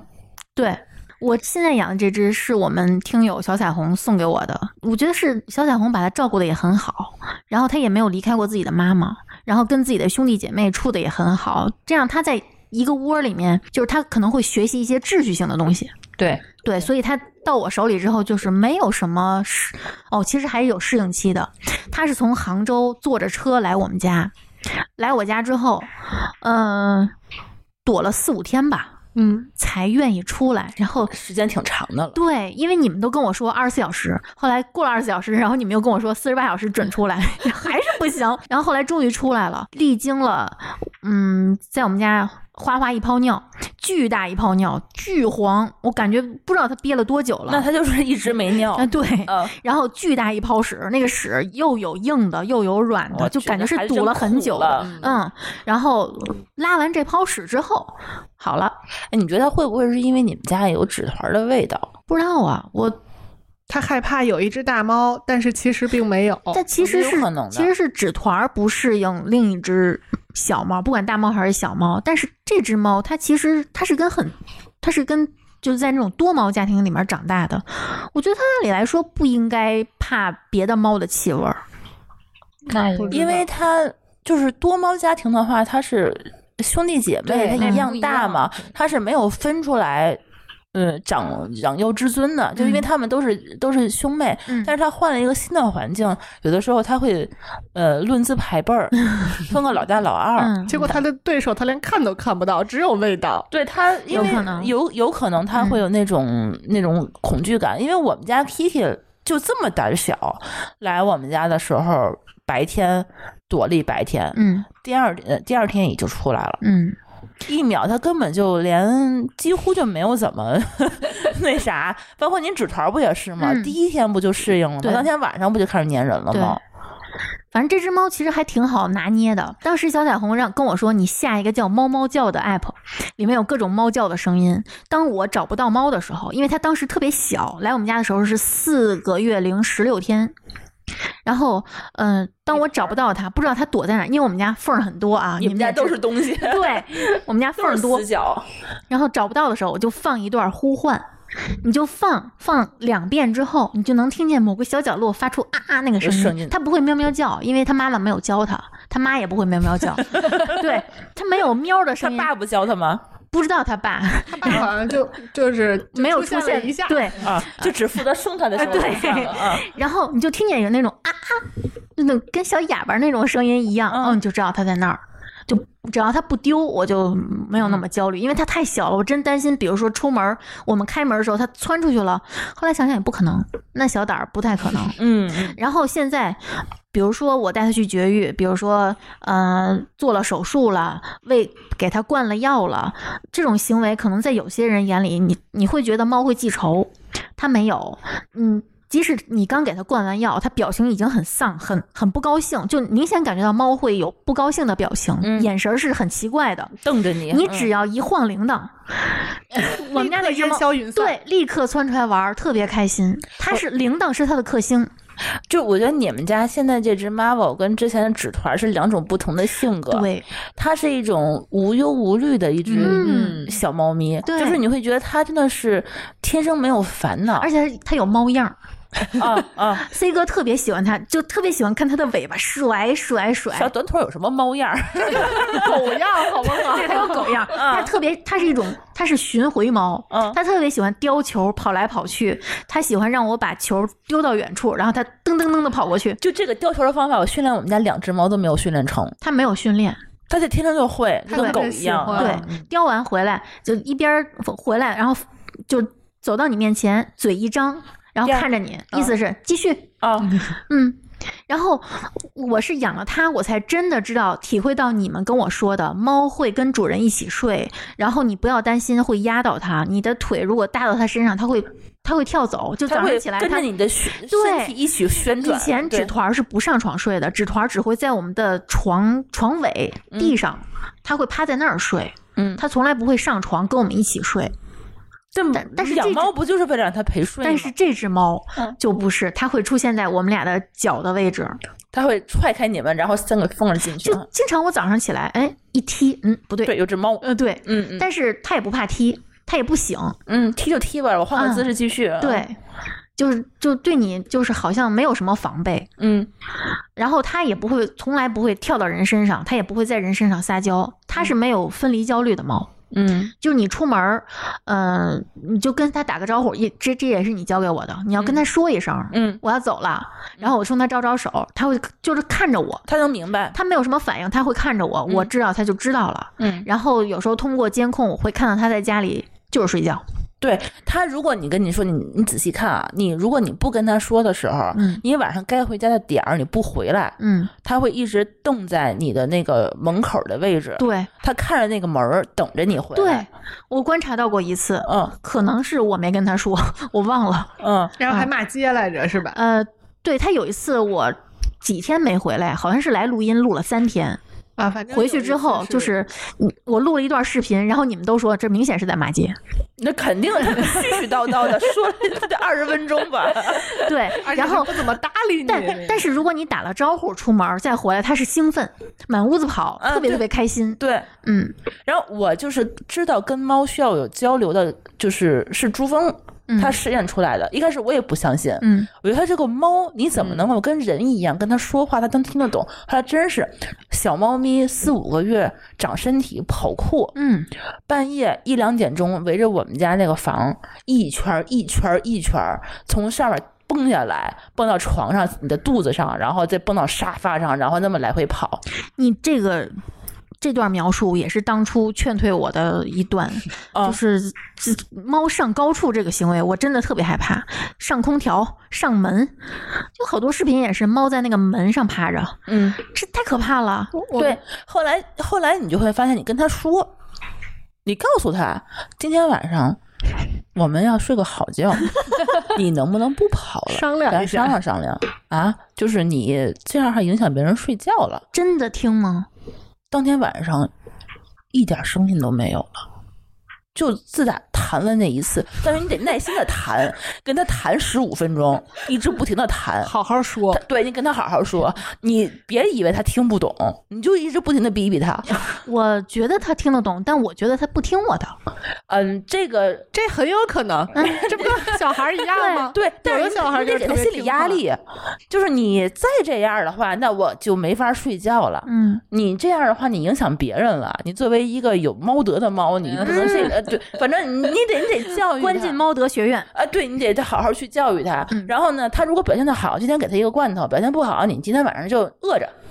就猫也是要建立一个奖励机制的，那那它肯会形定成一个条件反射，对吧？对啊，对对对，反正一般情况下，就这种情况下，你跟他真的是好好说，也不能说百分之百都有效吧，嗯我觉得百分之六七十，他都是能够看到一定的效果。嗯，这个也是让我觉得自己很震惊的一点啊，嗯这个猫其实是有一个沟通机制在里面，它但是它表现出来的 就是另外一回事儿，可能根本就是不理不想理你，嗯就是走了。耳朵也带走了， 但你一叫儿，那耳朵就会转回去。嗯对但那个时候，其实你就会明白，它其实是装的。嗯嗯，你跟他说什么的话，他心里其实都是有谱的。真的跟孩子一样一样的。对对对，而且有一些经历也是共通的，就比如说你会看到小猫咪换牙，这也是你们告诉我的，说你们跟我说的是，呃，猫那个就是它两个尖牙旁边会有还有两个小牙，那两个牙会掉，嗯然后呢，它可能会掉在你看不见的地方，也有可能你能看到它掉牙。嗯然后有一次我就。就会在那个特定的那个月份儿，就会观察它，它开始到处咬，我觉得它是在磨牙，嗯，然后它有一次咬完我的拖鞋，然后做出一副呕吐的样子。我不认为是，那我刚新换的拖鞋，我不认为是因为有什么味道。 然后做了就是呕了几回之后，它就跑了。然后我在原地就看见一颗小尖牙，这是它掉的第一颗牙。后来转天，我发现它另一颗牙也掉了，因为我每天都会观察它嘛。然后我就开始回忆，回忆它就是来我主卧这之前的这个动线，好像是在次卧咬了一根数据线，但是它从来不会真的咬，就因为 C 就是哥磨牙可 C 哥能非常会教育，嗯，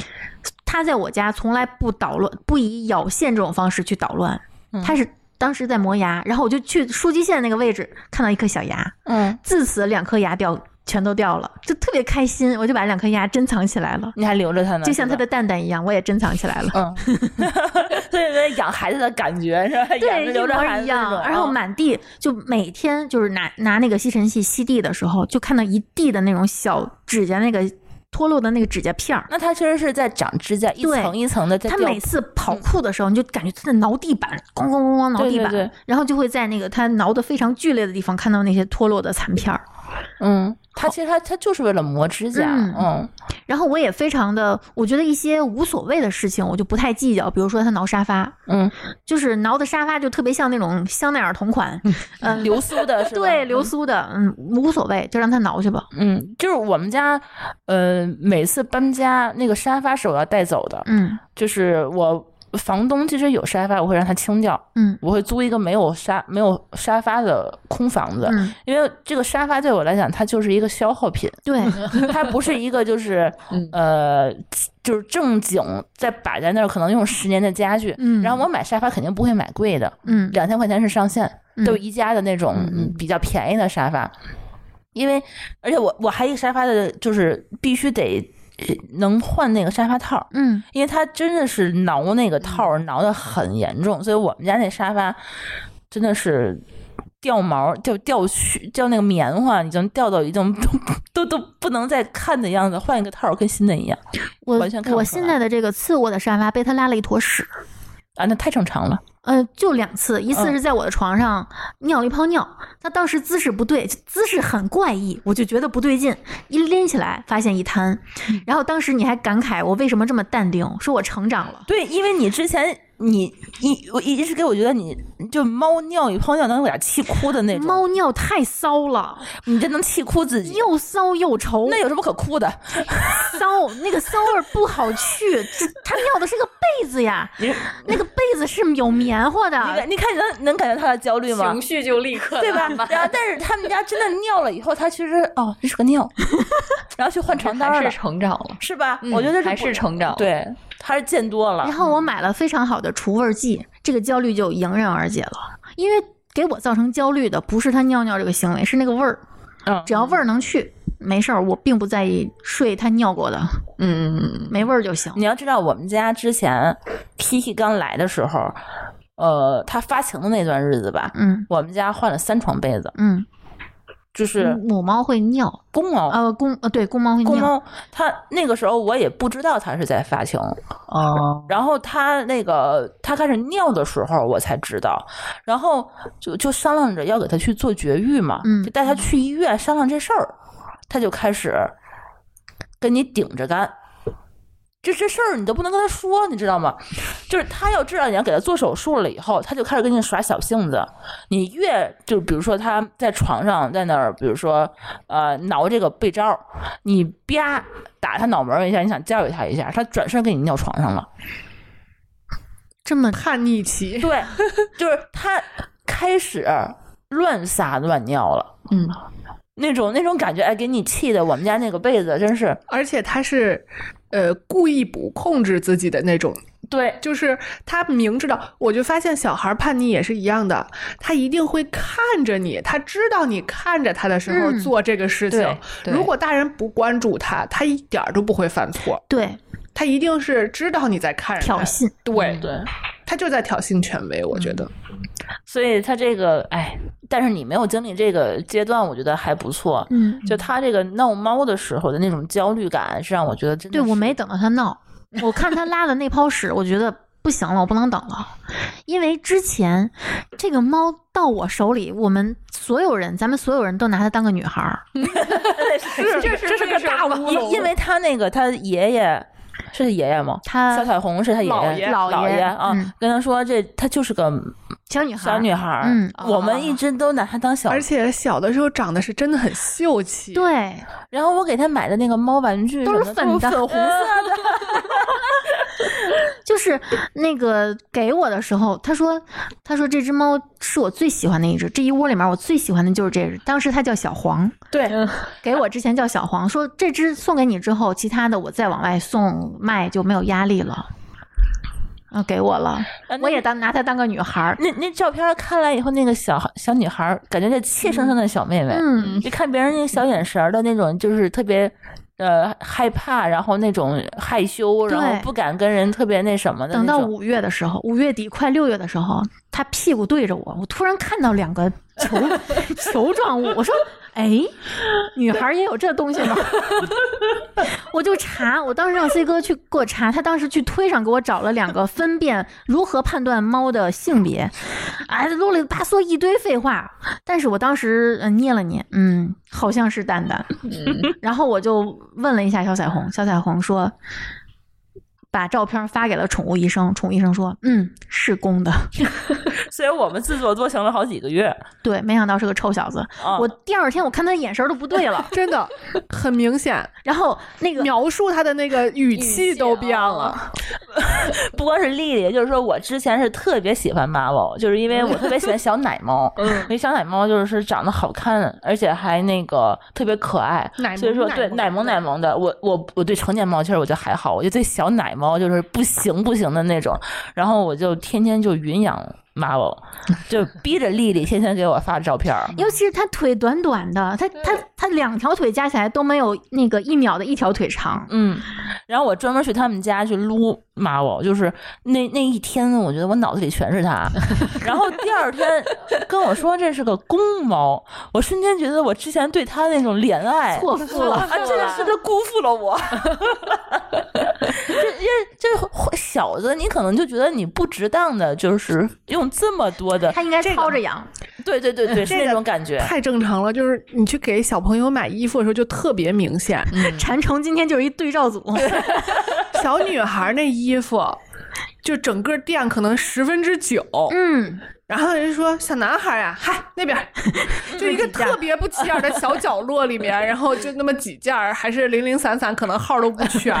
然后不是黑的、蓝的，就是白的、什么黄的这种，就那么几件儿，也没有什么可选的。然后包括我去买衣服的时候都是，嗨。看什么样子，哪个便宜买哪个就能得穿就了完能了穿就呗行啊了，啊就没有任何说我想打扮打扮他，或者是我想就是给他点儿这种好看、啊，多一点或者耐心在他对没身有上。对对对，我最多就是他犯错误的时候，我能耐着性子跟他好好说话，这就已经算我对他不错了，就是这样。所以我们明显的是重女轻男哈。真嗯的，我当时提前团的是一个母猫的绝育套 餐，当时我捏到那俩蛋，我马上团了一个公猫的。 而且当时我就记得你说要给母猫做那个绝育的时候，你心里是有。芥蒂的，哦是你是是害怕的。你说这个对它是有创的，伤害比较大对的。它两两更两个心性疼别的这个对手对术对对，其实方式还挺不一然样。嗯后，然后你就一直在担心说妈妈能不能受得了，因为她小的时候得过病，身体不是特别对好，体重也不够。结果一发现他是个男孩儿的时候，坐，立刻 坐，明天就带你去割蛋，就这种感觉。还没发生就可以 做，等什么 等？对，等什么等？对，有什真的么伤害。。然后我没就关系给我就给医院打电话预约，然后他就问我体重，然后说了一下体重，他说你再等等吧。然后他啊就我就越太小了是吗？对，嗯啊太轻了。嗯，，嗯，然后我我把他抱到医院去做手术那天，就看他在笼子里那个样子，他已经发腮了。哎呀，去的时候已经发腮，就那个就像一个油腻中年的那个样子 就我是看成年猫的样子，一点都不同情。打吧，做对，而且尤其是当时我给他就买了那个疼痛阻滞嘛，啊他回家之后也是撒欢儿，就完全没有一丁点儿可怜。但是因为他是个矮脚，他套上那个是伊丽莎白圈儿的时候，他走不了路，它太那个圈儿掉地上了是吗？对地上有任何一丁点儿高出来的地方都会卡住，比如说过门石，铲车，对，这是多矮呀！猫粮吃不了，猫就是给它买买的那个猫喷泉喝不了水，因为它先把那个圈儿伸到那个水龙头那儿，然后就接一圈儿水灌一脖子。然后 C 哥又给它研究了一个，就是一个有坡度的一个喂水器。然后当时我发给医生，医生说：“哎呀，他们不 没想过这种事情，对他们对不对叫它的英文名，说啊，我漫威的主人真是太好了。”我当时觉得特别别扭，漫威的主人。还不如热小 马呢。对，然后后来就他带着圈儿的那段时间，他上完厕所都是我要给他擦屁股的，它舔不着是吧？舔不着，怎么可能让他舔着？就是嗯他那能舔着那里，就能舔着那里。对他的裆部一直就是湿漉漉的，然后每次大便要擦菊花，小便要擦前面，一直就骚烘烘的，你知道，我都忍了。那段时间我连床单都没换，搔着吧。然后终于有一天摘圈儿了，因为公猫的那个蛋蛋那个皮儿是不缝合的嘛，它要等自然愈合。然后关键就是我那个手机拍照模式是鲜艳模式，就每次医生都说怎么还有点红呢？啊 我跟你说，我我传了两天之后，我突然意识到问题了，我赶紧把照片调到正常模式。然后医生说哦，这是正常的颜色。 然后终于摘了，我那痛舔呀，就它带着圈儿的时候，它会舔圈儿。它会，对，是有是有一种幻想行为，还是所有猫都这样？只只是他它舔圈儿，每次舔非常努力的舔，有可能就像它舔全身的那个时间长度是一样的，把圈儿舔一他遍一。直觉得自己这样一努力都对舔到自己，的然后毛我每了天帮它挠这也挺脖子，蠢的，我觉得。 然后终于把圈儿摘了。哎呦，那个舔的那个痛快呀！舔完之后又是一只干干净净的小猫咪。这只小猫咪真的，我第一次体验把头埋在小猫咪的身上，闻它身上那股奶香味儿。吸猫，这不尤就其是是小猫咪，因为它经常运动，它的脚丫子是臭的，是那种汗人臭汗臭人类的臭脚酸臭味儿，不不酸，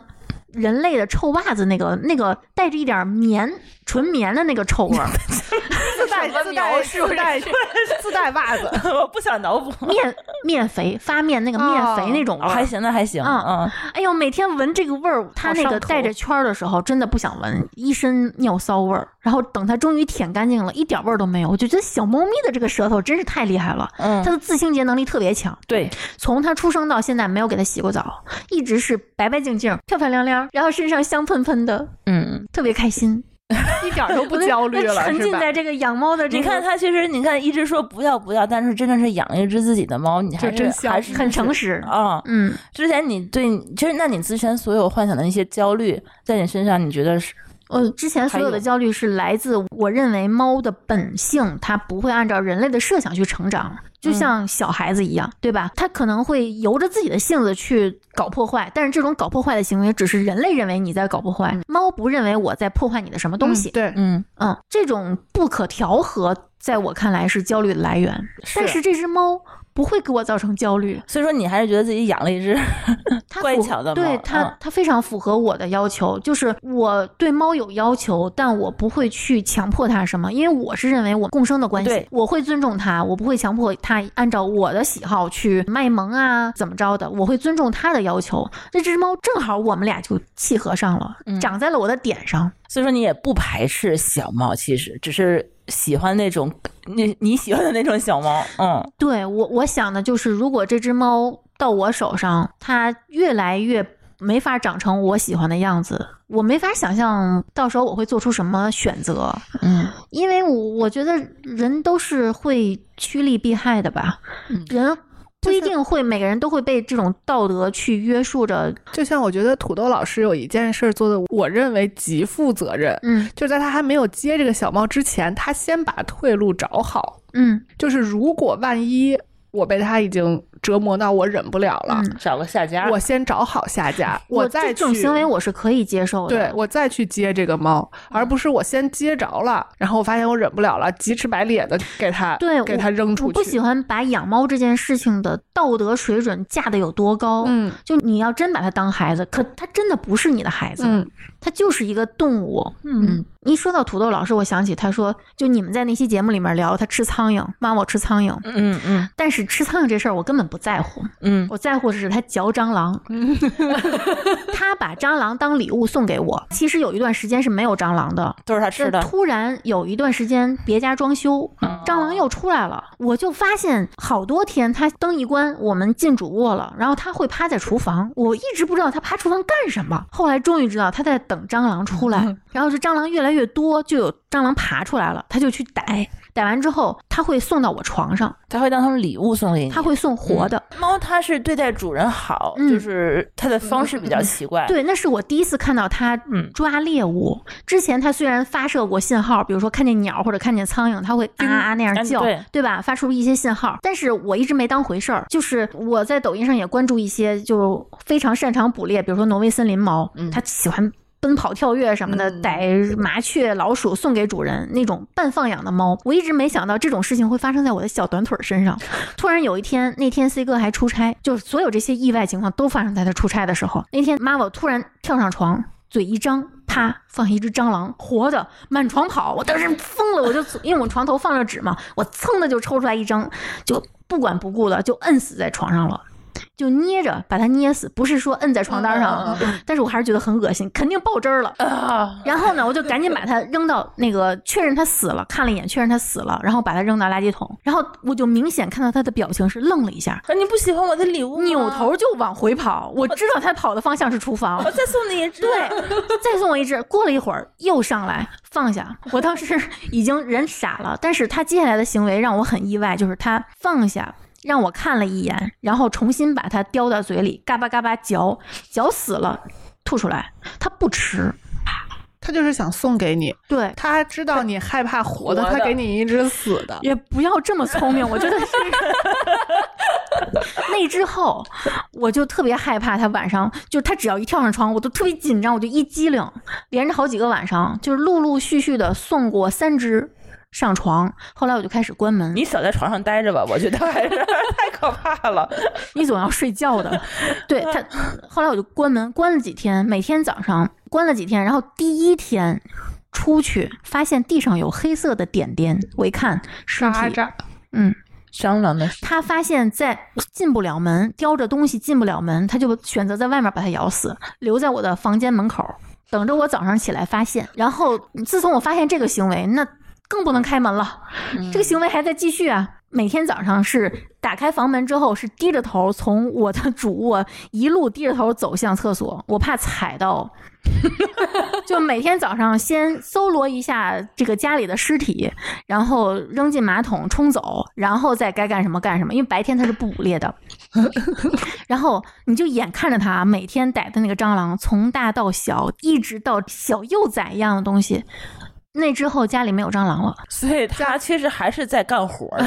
蟑螂知道家里有猫了，不来了。我的是焦虑就是我我得给它驱虫了，我太害怕了，嗯，然后我不想再让它舔我了。而且其实我比较焦虑的是，蟑螂本身它可能是吃过蟑螂药的。对嗯对，然后我这真件的事情焦虑了是好哎久。这个但也不一定，就是说我之前听过一个节目说，现在的蟑螂药绝大部分都是蟑螂的兴奋剂，嗯，就是它对猫是猫无害的对是是比较安全的。然后这个他这个行为还促使我研究了很多灭蟑药的成分，然后买了很多不同的。反正我能总结出来，就是我家不能用拜灭氏，你嗯们都说拜灭氏灵，就对付我们家蟑螂不行。你知道就最后拜耳的那个吗？对嗯，最后是什么发挥了作用？是小亮的那个土豆泥加白砂糖加硼酸对硼酸粉拌匀，放在蟑螂有可能会出没的地方。放的时候，确保家里每天没有食物留在台面上，然后水盆里的水全擦干净，就确保没有水也没有食物。然后只有这个东西能吸引对，它几天之后就明显的没有蟑螂爬了，然后配合着 Marvel 每天逮的那些由大到小，我就知道家里蟑螂没有了。就现在，偶尔我抽冷子，半夜进厨房，台面上都没有乱窜的那种，因为你知道蟑螂喜欢夜里出来，嗯然后灯一开，你就能看见它在台面上窜嘛。现在没有了，我觉嗯得非常安全。我觉得妈妈还是比较值得表扬的，对就是她还是在为这个家庭对，它是有用的，它经常在这个家里给我扮做演很重要的角做色。我的做我的眼睛，就我经常不知道苍蝇在哪儿飞，你只要看它盯着哪儿，你就知道苍蝇在哪 儿。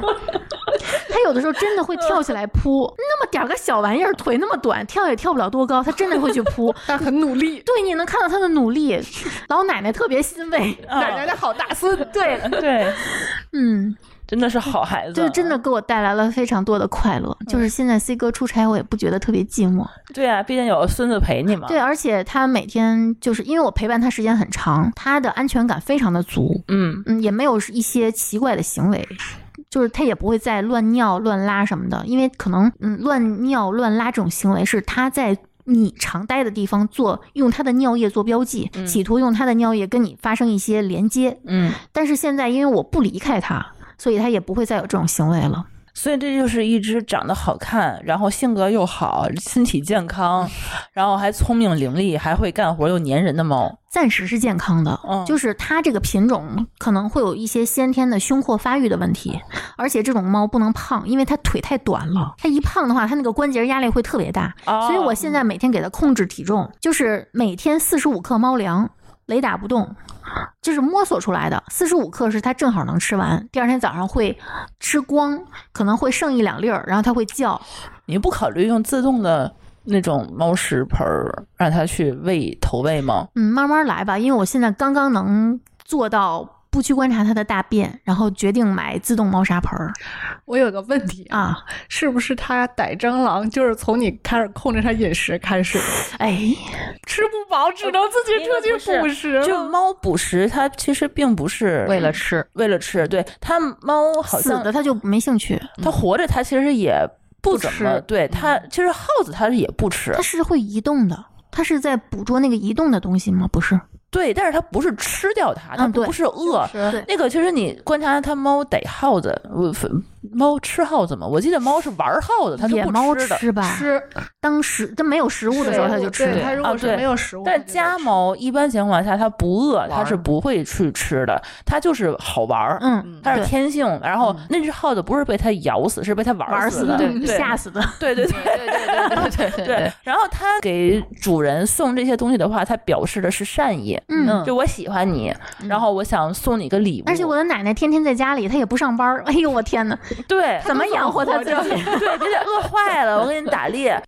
那你有养猫的焦虑吗？我觉得你，我觉得这个在看它焦的虑观察，对嗯，这焦虑程度是比出来的。我在有些人面前，我觉得我一点都不焦虑，也可能是因为你掌握的越来越多的知识，嗯你就不再焦虑了。哦，有可能，因为无知的话，你你不知道他每种行为后面代表着什么，嗯，或者说他这个表现，比如说你认为他病了，但其实他可能只是正常的反应。就比如说那个那天我给你发那文章《养宠焦虑》，就是他天天只盯着自己的猫，发现自己的猫呼吸起伏特别大，但其实只是在正常喘气儿。他觉得心脏有问题，对是吗嗯对，就是业内人士给这个养宠人士的建议就是没事儿少观察猫。嗯，我以前就是这样，但是后来当我慢慢的能掌控这个猫的，比如说排便的软硬啊、次数啊、吃东西的量啊，包括它的一些就是比如说尿液的颜色或者大便里面是不是带血，当我能。非常自如的应付这些表现的时候，我就一点儿都不焦虑了。嗯，你因为你之前其实给我的你的焦虑感还是蛮强的，就是纸团儿当时在你们家的时候，我记得你每天都要观察它喝了多少水，这是嗯别是的人家的是的猫，这要负 你就是你养就不我就觉得好别人家的猫你才不用走心，但不是你你养会不，好，你要负责任的呀。它在你手里折了呀，你别养，你还给他呀，那怎么嗯又不可以呢？ 行，那你看你又喜欢，嗯，又想给它养好我觉得它，是责任感使然的一个表现，嗯，嗯就是对别人家的猫。这种就是，我觉得换做我也会这样，就是更要时刻的，就是观察，可别出什么它已经单异就常是之类的。影响到生活了，我觉得那种那种感觉就其实她这种情况，我在我闺蜜身上是见到过的，嗯因为他们组是研究这种猫科动物啊，这种，所以他们自己实验室里面是有就是繁育用来嗯做研究的这个猫，包括建这个家系，嗯，就是就是图谱吗？对，怎么一个树那种哦 family tree 怎么配，然后然后怎么生了多少只，然后这些送了哪儿去领养，然后哪些要留下接着做去繁育育。啊，对他们都有一个详细的，他们实验室墙上贴着就是那个记录。哦然后当时是两个家系，一个是美短的品种，然后一个就是中华田园猫的一个家系。嗯，他当时是面对了一个什么情况呢？就是他是首先跟一只母猫建立了特别深刻的这个情感上的这种投入，因为是他负责的猫。就是不仅这个猫影响了他的研究，这还是他的一个分内的一个责任的一个事儿。然后那猫又是一个特别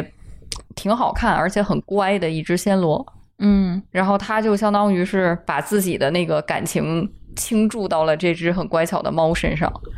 然后呢，当时的状况就是这个猫出现了难产的情况。哦，难产其实真的是很难产呢，这猫回头反正就就除了那一窝儿大概六个孩子，我记不太清楚五个还是六个，反正就是最后的那个嗯没、没救回来。然后倒数第二个是属于出来的时候已经，你就说吧，搁一个旁人，比如说咱们这种跟这个猫没有太深感情的，可能一看就是没没没气息什么的，可嗯能就直接放弃。但它就不，它抱着那个就使劲儿地抢救嗯抢救，然后是给救回来了，当场那个猫是可能它就呛羊水就了。活过来的。我因为我没有在现场，我不知道就是具体是怎么个情况哈。反正据他的描述，就是说最小的那一只是当场就怎么都弄不回来，然后倒数第二这一只是这小母猫是活过来了。嗯，然后呢，他们就是因为在实验室嘛，然后他们就一直在就是精心的，就是监控着，比如说谁在，谁都会 check 一下这个小猫的情况啊什么的。然后这只被抢回来的这一只就身体特别的弱，那肯定的嘛，你想它这个、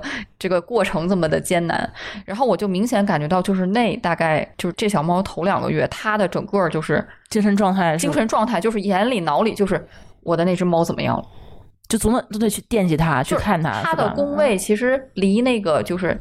猫房还是有一段距离的，因为他嗯们为了保护小猫，他们是有一个专门的空间，一个嗯箱子，然后给大猫带着小猫在那个里面是待着的。其实你如果说我不是那么惦记着，你每天是在自己的工位上做实验呀，然后搞研究啊，其实你可能就是比如说吃饭你要或者上洗手间，你路过那儿你去顺道的看一眼。他那会儿已经焦虑到，就是我感觉他这一个小时能起来五趟，就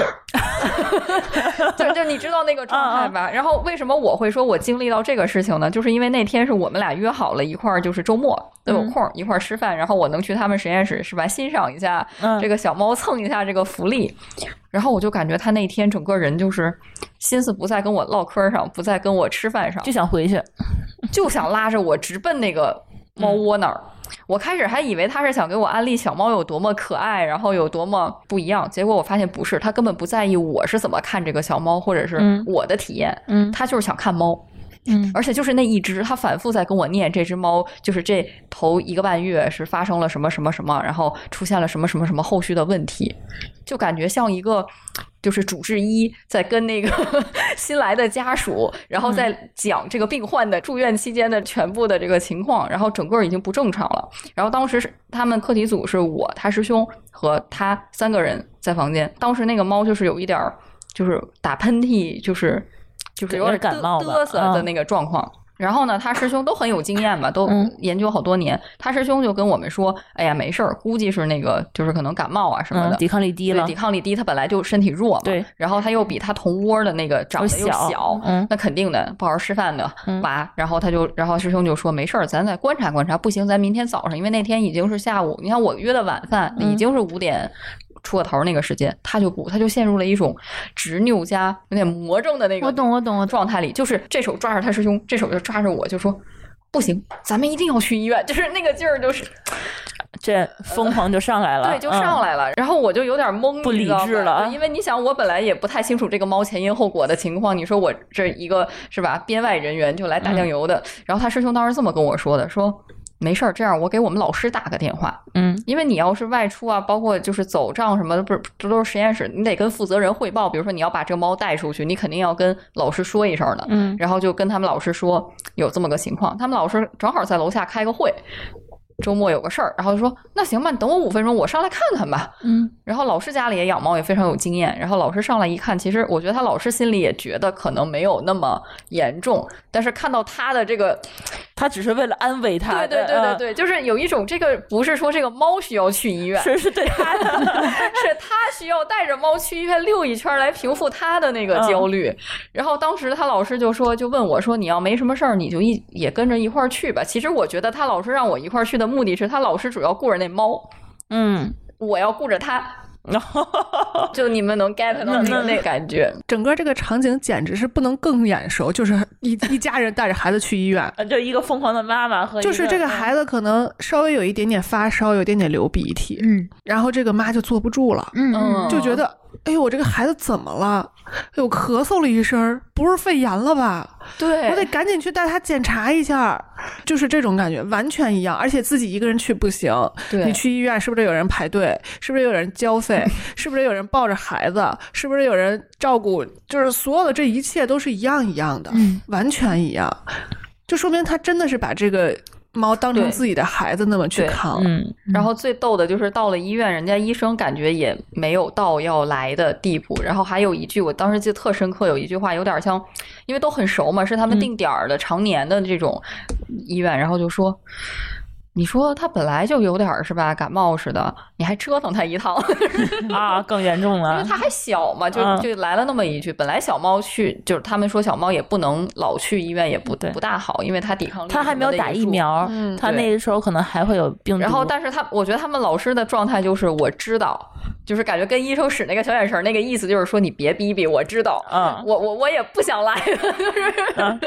就是这个这么个原因。然后明显就是去完医院之后，其实也没干嘛，真也没干嘛，也没开 药，他就开松了，点儿，但是他就松快了。 回去路上都不管那猫了，老师还在车上就还跟他老师介绍我是谁，然后还唠，然后还跟我说，哎，你说咱晚上去哪儿吃饭？我心里想，你现在想起来吃饭，我 饿半天了，跟这 你刚才可是一 点对呀、食欲一都啊点儿也没嗯有。在意我饿不饿这个事 儿。啊而且他们组还出过两个关于猫特别逗的事儿，一个呢是为什么我就刚才听你们说这个猫比人有心眼儿啊，甚至被就是你们可能被猫还愚弄了一下儿，就对特别正常。你想那一屋子人，他们组一屋子人，最低学历也是个。硕士在读，咱说对吧？那个那一屋子人最低学历，基本上大部分都是博士生或者已经有博士学位的人，包括教授什么的。被猫愚弄了大概是两次，第一次是他们当时要做实验，你肯定得配嘛，因为相相当于他们指定了谁哪只猫跟哪只猫配，这样在科学上包括对研究才是有意义的，所以他但们是就他会。是做实验，你是实验材料，不是一个。但是他们还是很有感情的对那些猫咪啊，但是从科学上来讲，这是实验设计。嗯对，嗯，然后呢，就会把他们俩强行的关到一块儿，就是给他他感们情不好，他也能配吗？不是那会儿还没到那份儿上嗯，出现的问题不是感情不和，感情不和也出现过，这什么情况都出现过。但 最逗的是这样的，就是当时同时有两组实验，就两对儿在配，嗯，然后一对儿是很快就配完了，配上了嗯，然后呢，他们就会有一个就是孕妇套餐，就你的那个饮食啊，你的那个就是啊待遇，就跟那个平时你没配的时哦候就 update 了一下。我大概猜到我知了，骗吃骗 喝 然后另外一只猫呢，就没多没过多少也开始长体重。然后他们就另外一对儿的那个母猫也开始长体重，然后他们就非常开心的就觉着应该也是，配上了，这配长上体重是指标之一是吗？就是怀孕了嘛？就是他们 因为看它那个状态，包括啊就，是肚就子是大了对对对对，是吗？那啊那些状况，而且他们那会儿因为实验室课题也多，事儿也多，然后也都觉得反正是两窝儿一起配的，那就是回头就一一一一起去检查什么的，就啊相信了自己的专业知识，哦，就没有太去就是说我赶紧带你去查查呀，什么也确认没一有下也没有是吧，因为那会儿应该是咱们开题。就都在弄那个大开题，谁也没空搭理，而且就觉得你这很健康，我就正常的喂，我正常的，你没有什么异常，对，对吧？正这不常需吃要嘛嗯对，正常吃，月份还小是吧？没事儿，就这样儿。 月就是你看哈、这是一个非常完美的实验，一只骗吃骗喝的猫和一只真怀上了的猫，嗯，然后你看它们两个的体重。是一样往上增一样长。往 上走，那个对标指标对就是标的特别好。我当时中间还来看过，我还说我说哎，你说后怀这只怎么看着比先怀那只还有点肥呢？感觉肚子那儿。然后啊他们还在，还他们还在那儿瞎说，说可能它那个怀的就是多，多 对数量可你能们也没有去照 B 超吗？那会儿他们就是都在忙别的事儿，就想着哦说等这个这一趴过去之后，我们集中把两只一块儿带过去去，啊，太月份稳定了，对，再去弄。然后也不想折腾它那会儿，因为那会儿我记得还有点儿那个北京还有点儿凉，那会儿也不太想去折腾它。当然，结果最后肯定是被抓包了嘛。你这事儿骗得了一时是吧？到时间你得有货呀。 对呀、然后就结果弄得我跟你说特逗的是，把拎过去，而且信誓旦旦跟医生说我们两窝儿。哎呀，这最近就是实验很顺利啊，啊我们两窝儿，然后带过去，第一只上去没事儿，说五个还是六个，反正很顺利，也就很正常。然后第二个摆在那儿，当时医生就说你这个是不是有点超重啊？就医生看着他也觉得他有点按月份算，好像也有点过分，对。然后结果放那儿整半天，然后没有， 没照 着。然后他们群当时去的那个师兄就发了一个信息，就说。大家都被骗了，这个猫成精了。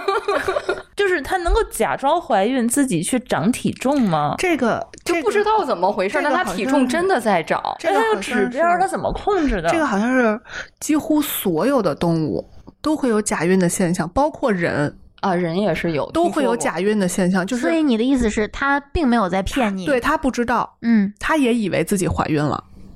我感觉它就是在对标那一窝那个母猫的那个状况，然后所以她这么长时间配了这么久，那只都五六个月能照出来，她也没配上就包括哦有配了那一次，以为她怀对了，啊。因为对，就没有分说后开面一直了。在配啊。对有的人他暂时不想给母猫做绝育，他用这个棉签儿去刺激它，也会造成母猫假孕。对，对，就是可能这是也嗯不光是心机的表现了。嗯，对，这可能是某种情绪上的表达，影响到了生理上对，的可水平，能是吧。然后第二个案例就是非常搞笑了。首先就是也是繁育的问题，是两窝，一窝是这个暹罗，就是我说跟她跟我这个闺蜜有非常深刻感情的这只暹罗，然后一只是她，那是不是第一窝了？应该是第三窝到第四窝，我已经记不太清楚了。然后另外一只怀孕的母猫是她闺女，亲闺女，是她第一窝生的小母猫。嗯然后它是个暹罗嘛，然后它的后代就不能立刻是暹罗，因为配的也不是个暹罗，它它的后代是一只纯黑的那个小母猫，就它闺女、小黑猫，我们都管它叫小黑妹妹，嗯，因为它是那一窝最小的一只小母猫，又是纯黑的嘛。然后呢，小小黑妹妹是第一次就是当妈妈，嗯然后他们俩这个时间就是预产期都差不多，嗯然后当时他们很开心的一点就是说，呃，可能这个猫姥姥会教一下这个新手猫妈妈如何当妈妈和应对这个小猫的这一系列的事儿。嗯他们以为会有这样一个这个这个现象出来，这是他们的一个预设。嗯，就愚蠢的人类，就是打的这个机灵的小算盘。然后结果事实上出现了什么呢？出现了三件事情。第一件事情就是小黑妹妹怀的时候，因为他们当时都没生之前，是把他们俩尽量也隔绝开，因为那会儿月份大的就会变得很敏感。嗯嗯嗯，会有自己的那领种领地地意意识识爆强，嗯，然后呢就把他俩隔开成两个房间了。大猫生的特顺利，因为有经验嘛，人家就嗯，是生了好几胎，也不是投胎，嗯也不是投胎，然后也很顺利，就没有什么问题。然后到这个小黑妹妹生的时候，就遇到了一个夜黑风高的夜晚，大概晚上十一二点。哟，那自己生还得，你听我说完，有趣就有趣在这儿了。然后他们组当时只剩下一个还在赶实验的师妹，还嗯是刚来组里不久，这个经验各方面还没成熟的一个师妹。她已经要锁门走了，灯都关了，嗯然后她男朋友已经站在门口接她了。嗯然后呢，他就感觉他怎么关了灯之后还有动静呢？因为你知道猫月份大了，它其实也不太跟人一样，它也不太愿愿意，意就是原来可能疯着跑跳，它现在也不是很方便嘛。嗯然后他又感觉那个有声音，然后他就又把灯给开开了，以为是什么水龙头滴的水之类的有安全问题，很谨慎嘛就开开了，发现就是那个猫已经拖着非常沉重的那个就是身体，然后再一步一步艰难的走向它，就往门口走。他可能就是需要他陪，，对，然后呢，就是他就懵了嘛，然后他就说你别动，就就他就就是两个 人连一猫一人就往中间凑嘛，他就嗯说你怎么了，就蹲下看他，然后一把那个爪子就拍在他那个鞋上，嗯，你别走，对，嗯，就像固定铆定了一样，然后他就有点懵，然后他就在那个群里面就是问大家嘛，就是同学生就那个组嗯的学生群就问师师兄师姐就说，哎，这是个什么情况？啊，没见过。对他刚来一嗯年都不到，还没经历他过粘人的时候，就是说他紧张，他需要你对陪着嗯他。然后呢，就说他身体有点开始就是微微的宫哦缩了吧，就是有点那个劲儿。嗯，然后有经验的，就是吃瓜的师哥师姐，然后纷纷表示：“你 别走，你男朋友也别走。嗯 啊，得陪产，”对，然后他是生生熬了一晚上，因为第一次生真的就也不太就是顺利，而且他就是间隔特别长，他累了，对他就是嗯体力什么各方面，他还没经验呢。你想，而且那那小黑妹妹本身身体素质也不算那一窝就是特强的那种，然后就出现了，反正是到第二天早上八点吧。然后那天还特别寸，他们实验室有差，就是有公差，所以导致有经验那一波都不在北京。就是你要是说平时吧，大家可能只是比如说我我八九点走的，你到了十一点，然后都在学校住着，然后你一说这种情况，那不大家纷纷赶过来，有经验的人是吧？或者跟这猫平时就比较亲厚的，就纷纷赶回来。那天就不行，连他们老师那天都是第二天才往过赶才来的。嗯，然后就是 那个那个师妹就发了个朋友圈，就说我一个没有结婚的人先陪产了， 陪了一嗯夜。然后这是第一个事儿，然后倒是慢而已，产程特长，但是嗯还挺顺利，倒没有什么难产或者是出血，倒很正常。然后第二件事儿就是大家的预想，就说，哎，你看这两窝就差了三天还是四天，嗯，说是不是应该会就是妈妈传授一下这个新手妈妈，就是怎么带孩怎子么就是啊？姥姥教一下这个，啊这，个或者帮忙带对一帮下忙，带一下。嗯事情是相反的，给他们一人整了一个盒子吧，嗯然后倒是因为那会儿他们就是那个那个领地意识好一点了，就是嗯把他们为了让他们好传授这个育儿经验，还是把他们放在了一个空间里面。发现了一个问题：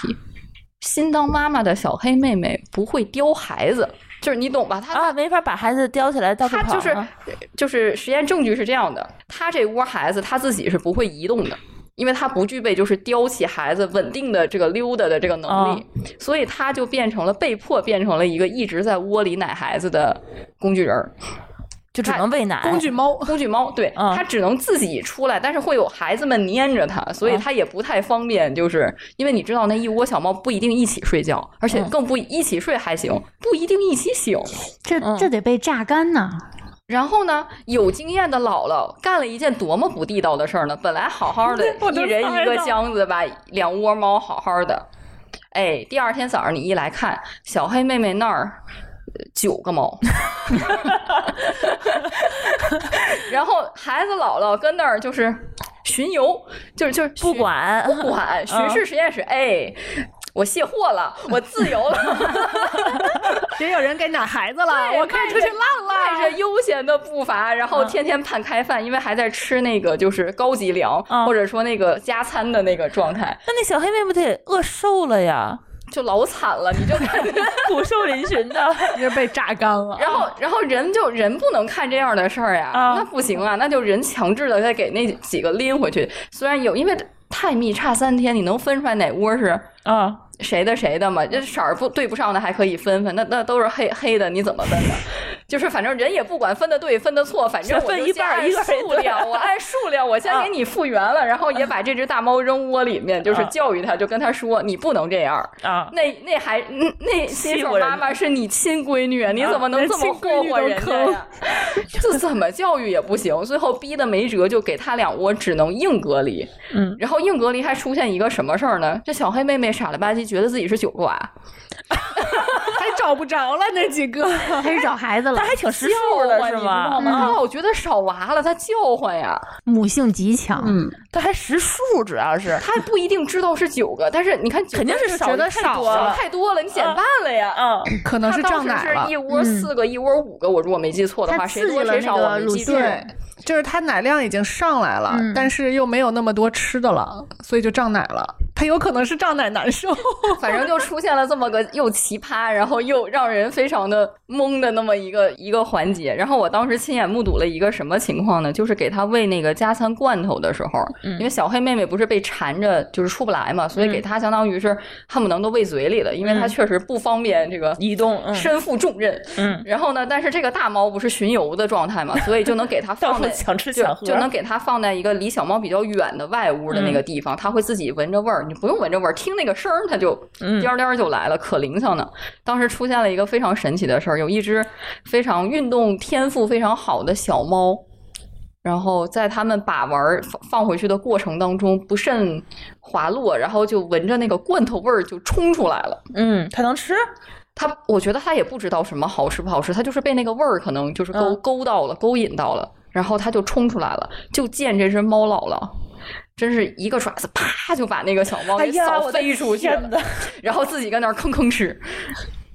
然后我们当时被眼前这一幕，主要我们还没分得清那到底是他孩，到底是他闺女还是他外孙女儿，我们还没有理明白这个事儿，他就已经把人给他啪出去了。就是不重要，哎呦，不能干扰我吃饭。哎呦，我当时我都被惊呆了，我当时真的是我在旁边，我受到了惊吓，就是我就在在想这猫怎么这样儿？ 那他可能就是没有什么母爱，他的母爱都是让他 它它的母爱已经在前几窝对消耗殆尽对 了。对嗯对，它只是觉得累，觉得麻 烦，嗯嗯他可能不想再生了，这可能是，嗯，反正就出现了这样的事情。当时这个事儿被。成为内部的段子流传了很久，然后还会有那个外面研究室的同学慕名而来说：“哎，哪个是那个潇洒的不管娃 的？哎哎，你们发现没有？就是在这个人里头，其实也是一样的。嗯这爸爸不管宝宝，就是天经地义，反正你也管不了，你也没奶。嗯，这妈妈要是不管，你这女的怎么这样啊？对，就是怎么这么狠的心呀、自己生的孩子都不管，那那个不是你孩子吗？他爹不是亲生的吗？嗯就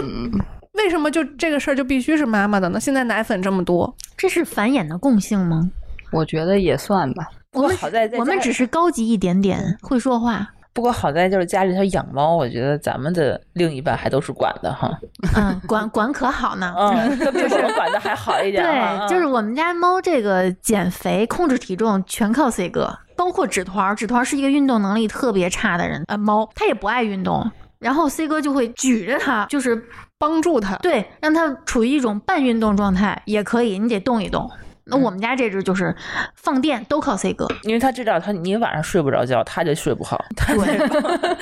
帮忙你的猫放电。而且就是每一只小猫咪的习性，其实你也是能感觉到的。它它爱不爱玩儿，你是能能感觉到的。嗯，你跟它玩儿的时候，它特别开心。我觉得在这个过程中，大家都很有幸福感。嗯嗯嗯，是，哦，你就你说到这一点，其实我还想说，就是其实我后来在养第二只猫的时候，嗯其实就是为了你刚才说的这个理由，嗯我觉得它一只猫在家里头待的时候，它还是会有一些焦虑感在。就很明显，我就是嗯我之前的那只猫，因为它太黏我了。但是我白天我们家里是没有人的，它需要出去上班儿，它就明显感觉到每天晚上到家，它会有这种兴奋感。嗯它当时就我跟你说，它跑酷的那个状态，是因为我们俩晚上都在家，嗯它是粘人，嗯它是需要你陪伴，需要跟它玩儿。它长身体的时候，嗯它身体就一直在就是处于那种活跃期嘛，它需要运动。嗯所以说它，嗯，白天没有人的时候，它也不没事儿可干，嗯它只能睡觉。对，嗯所以它晚上的话，它会一直不停的去发泄它的精力。所以后来我决定给它养。呃，另外一只疫苗跟它陪伴的时候，其实也是出于这种考虑，就是说，它其实猫也并不一定完全是独居的动物，嗯就是这个，之前猫叔其实也说过的，因为他们家养了四五只猫，嗯他跟我的感觉就是说，猫它可能就是会有领地意识，但它不是一个独居动物，嗯嗯，它是需要有感情联系的，就是说有需要有陪伴感的。然然后后你就发现两只白天一起睡，还还好，小白家的就是，嗯，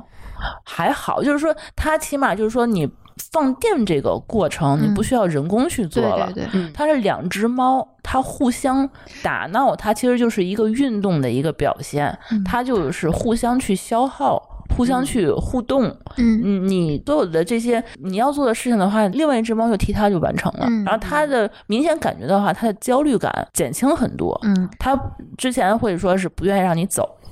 的白天会趴在你的那个鞋上面，嗯，它甚至还偷过我的车钥匙。啊，哦呦，再把我车钥匙我找不着了，它叼走，叼到那个那个柜子下面去，然后我就以为它丢了我们家猫只叼过开快递箱子的刀，啊。反正我也不知道它是不是寸巧认识的是我车钥匙啊，就是各种的那个状态，就每天早上起来横在大门口，就这种这种状态就很多很多，它就是不让你上班儿，然后一一关门儿，然后里头就开始嚎叫，就那种。但是你现在的话，它就是没有这种状态了，嗯它变得开心也很多，就是它变成了两只什么样的猫？就是两只白天既不需要跑酷，然后呃运动量又增加了，然后晚上就是说需要你的时候，它还会去找你，还会嗯去撵你的那种天使猫咪了。嗯，这是不是就是骗二胎的所有开头？ 是不是？嗯你你这个对照组真太合格了，对对，对， 就是所有的人都说你你生一个孩子，做他个就可伴以儿他就可以陪哥哥或者姐姐去玩了。嗯这是因为猫不用出门儿。如果他们两个出门儿往不同的方向跑，你就知道当妈的有多崩溃了那个 状但态。是猫毕竟不是人，对对，就就是对猫它，为什么我们养猫不养狗？ 我觉得对吧？ 就是因为它不出门儿，对，就是它是你不用管它，它自己也在长。嗯嗯包括我现在就是说我是一个不希望就是说生活被这种孩子或者猫完全占据打扰的这么一个一个生活状态，所以我养猫全是自动化养猫，嗯自动的喷泉、猫喷泉呀、喂食器呀、猫砂盆啊，全是自动的。我就希望就是说你就是我需要它的时候，它出现， 就我。就就不想要的时候，它就是可以自动的去完成，把它猫自己放在那儿，它自己也能长得不错。我出门一个礼拜，不会有任何问题。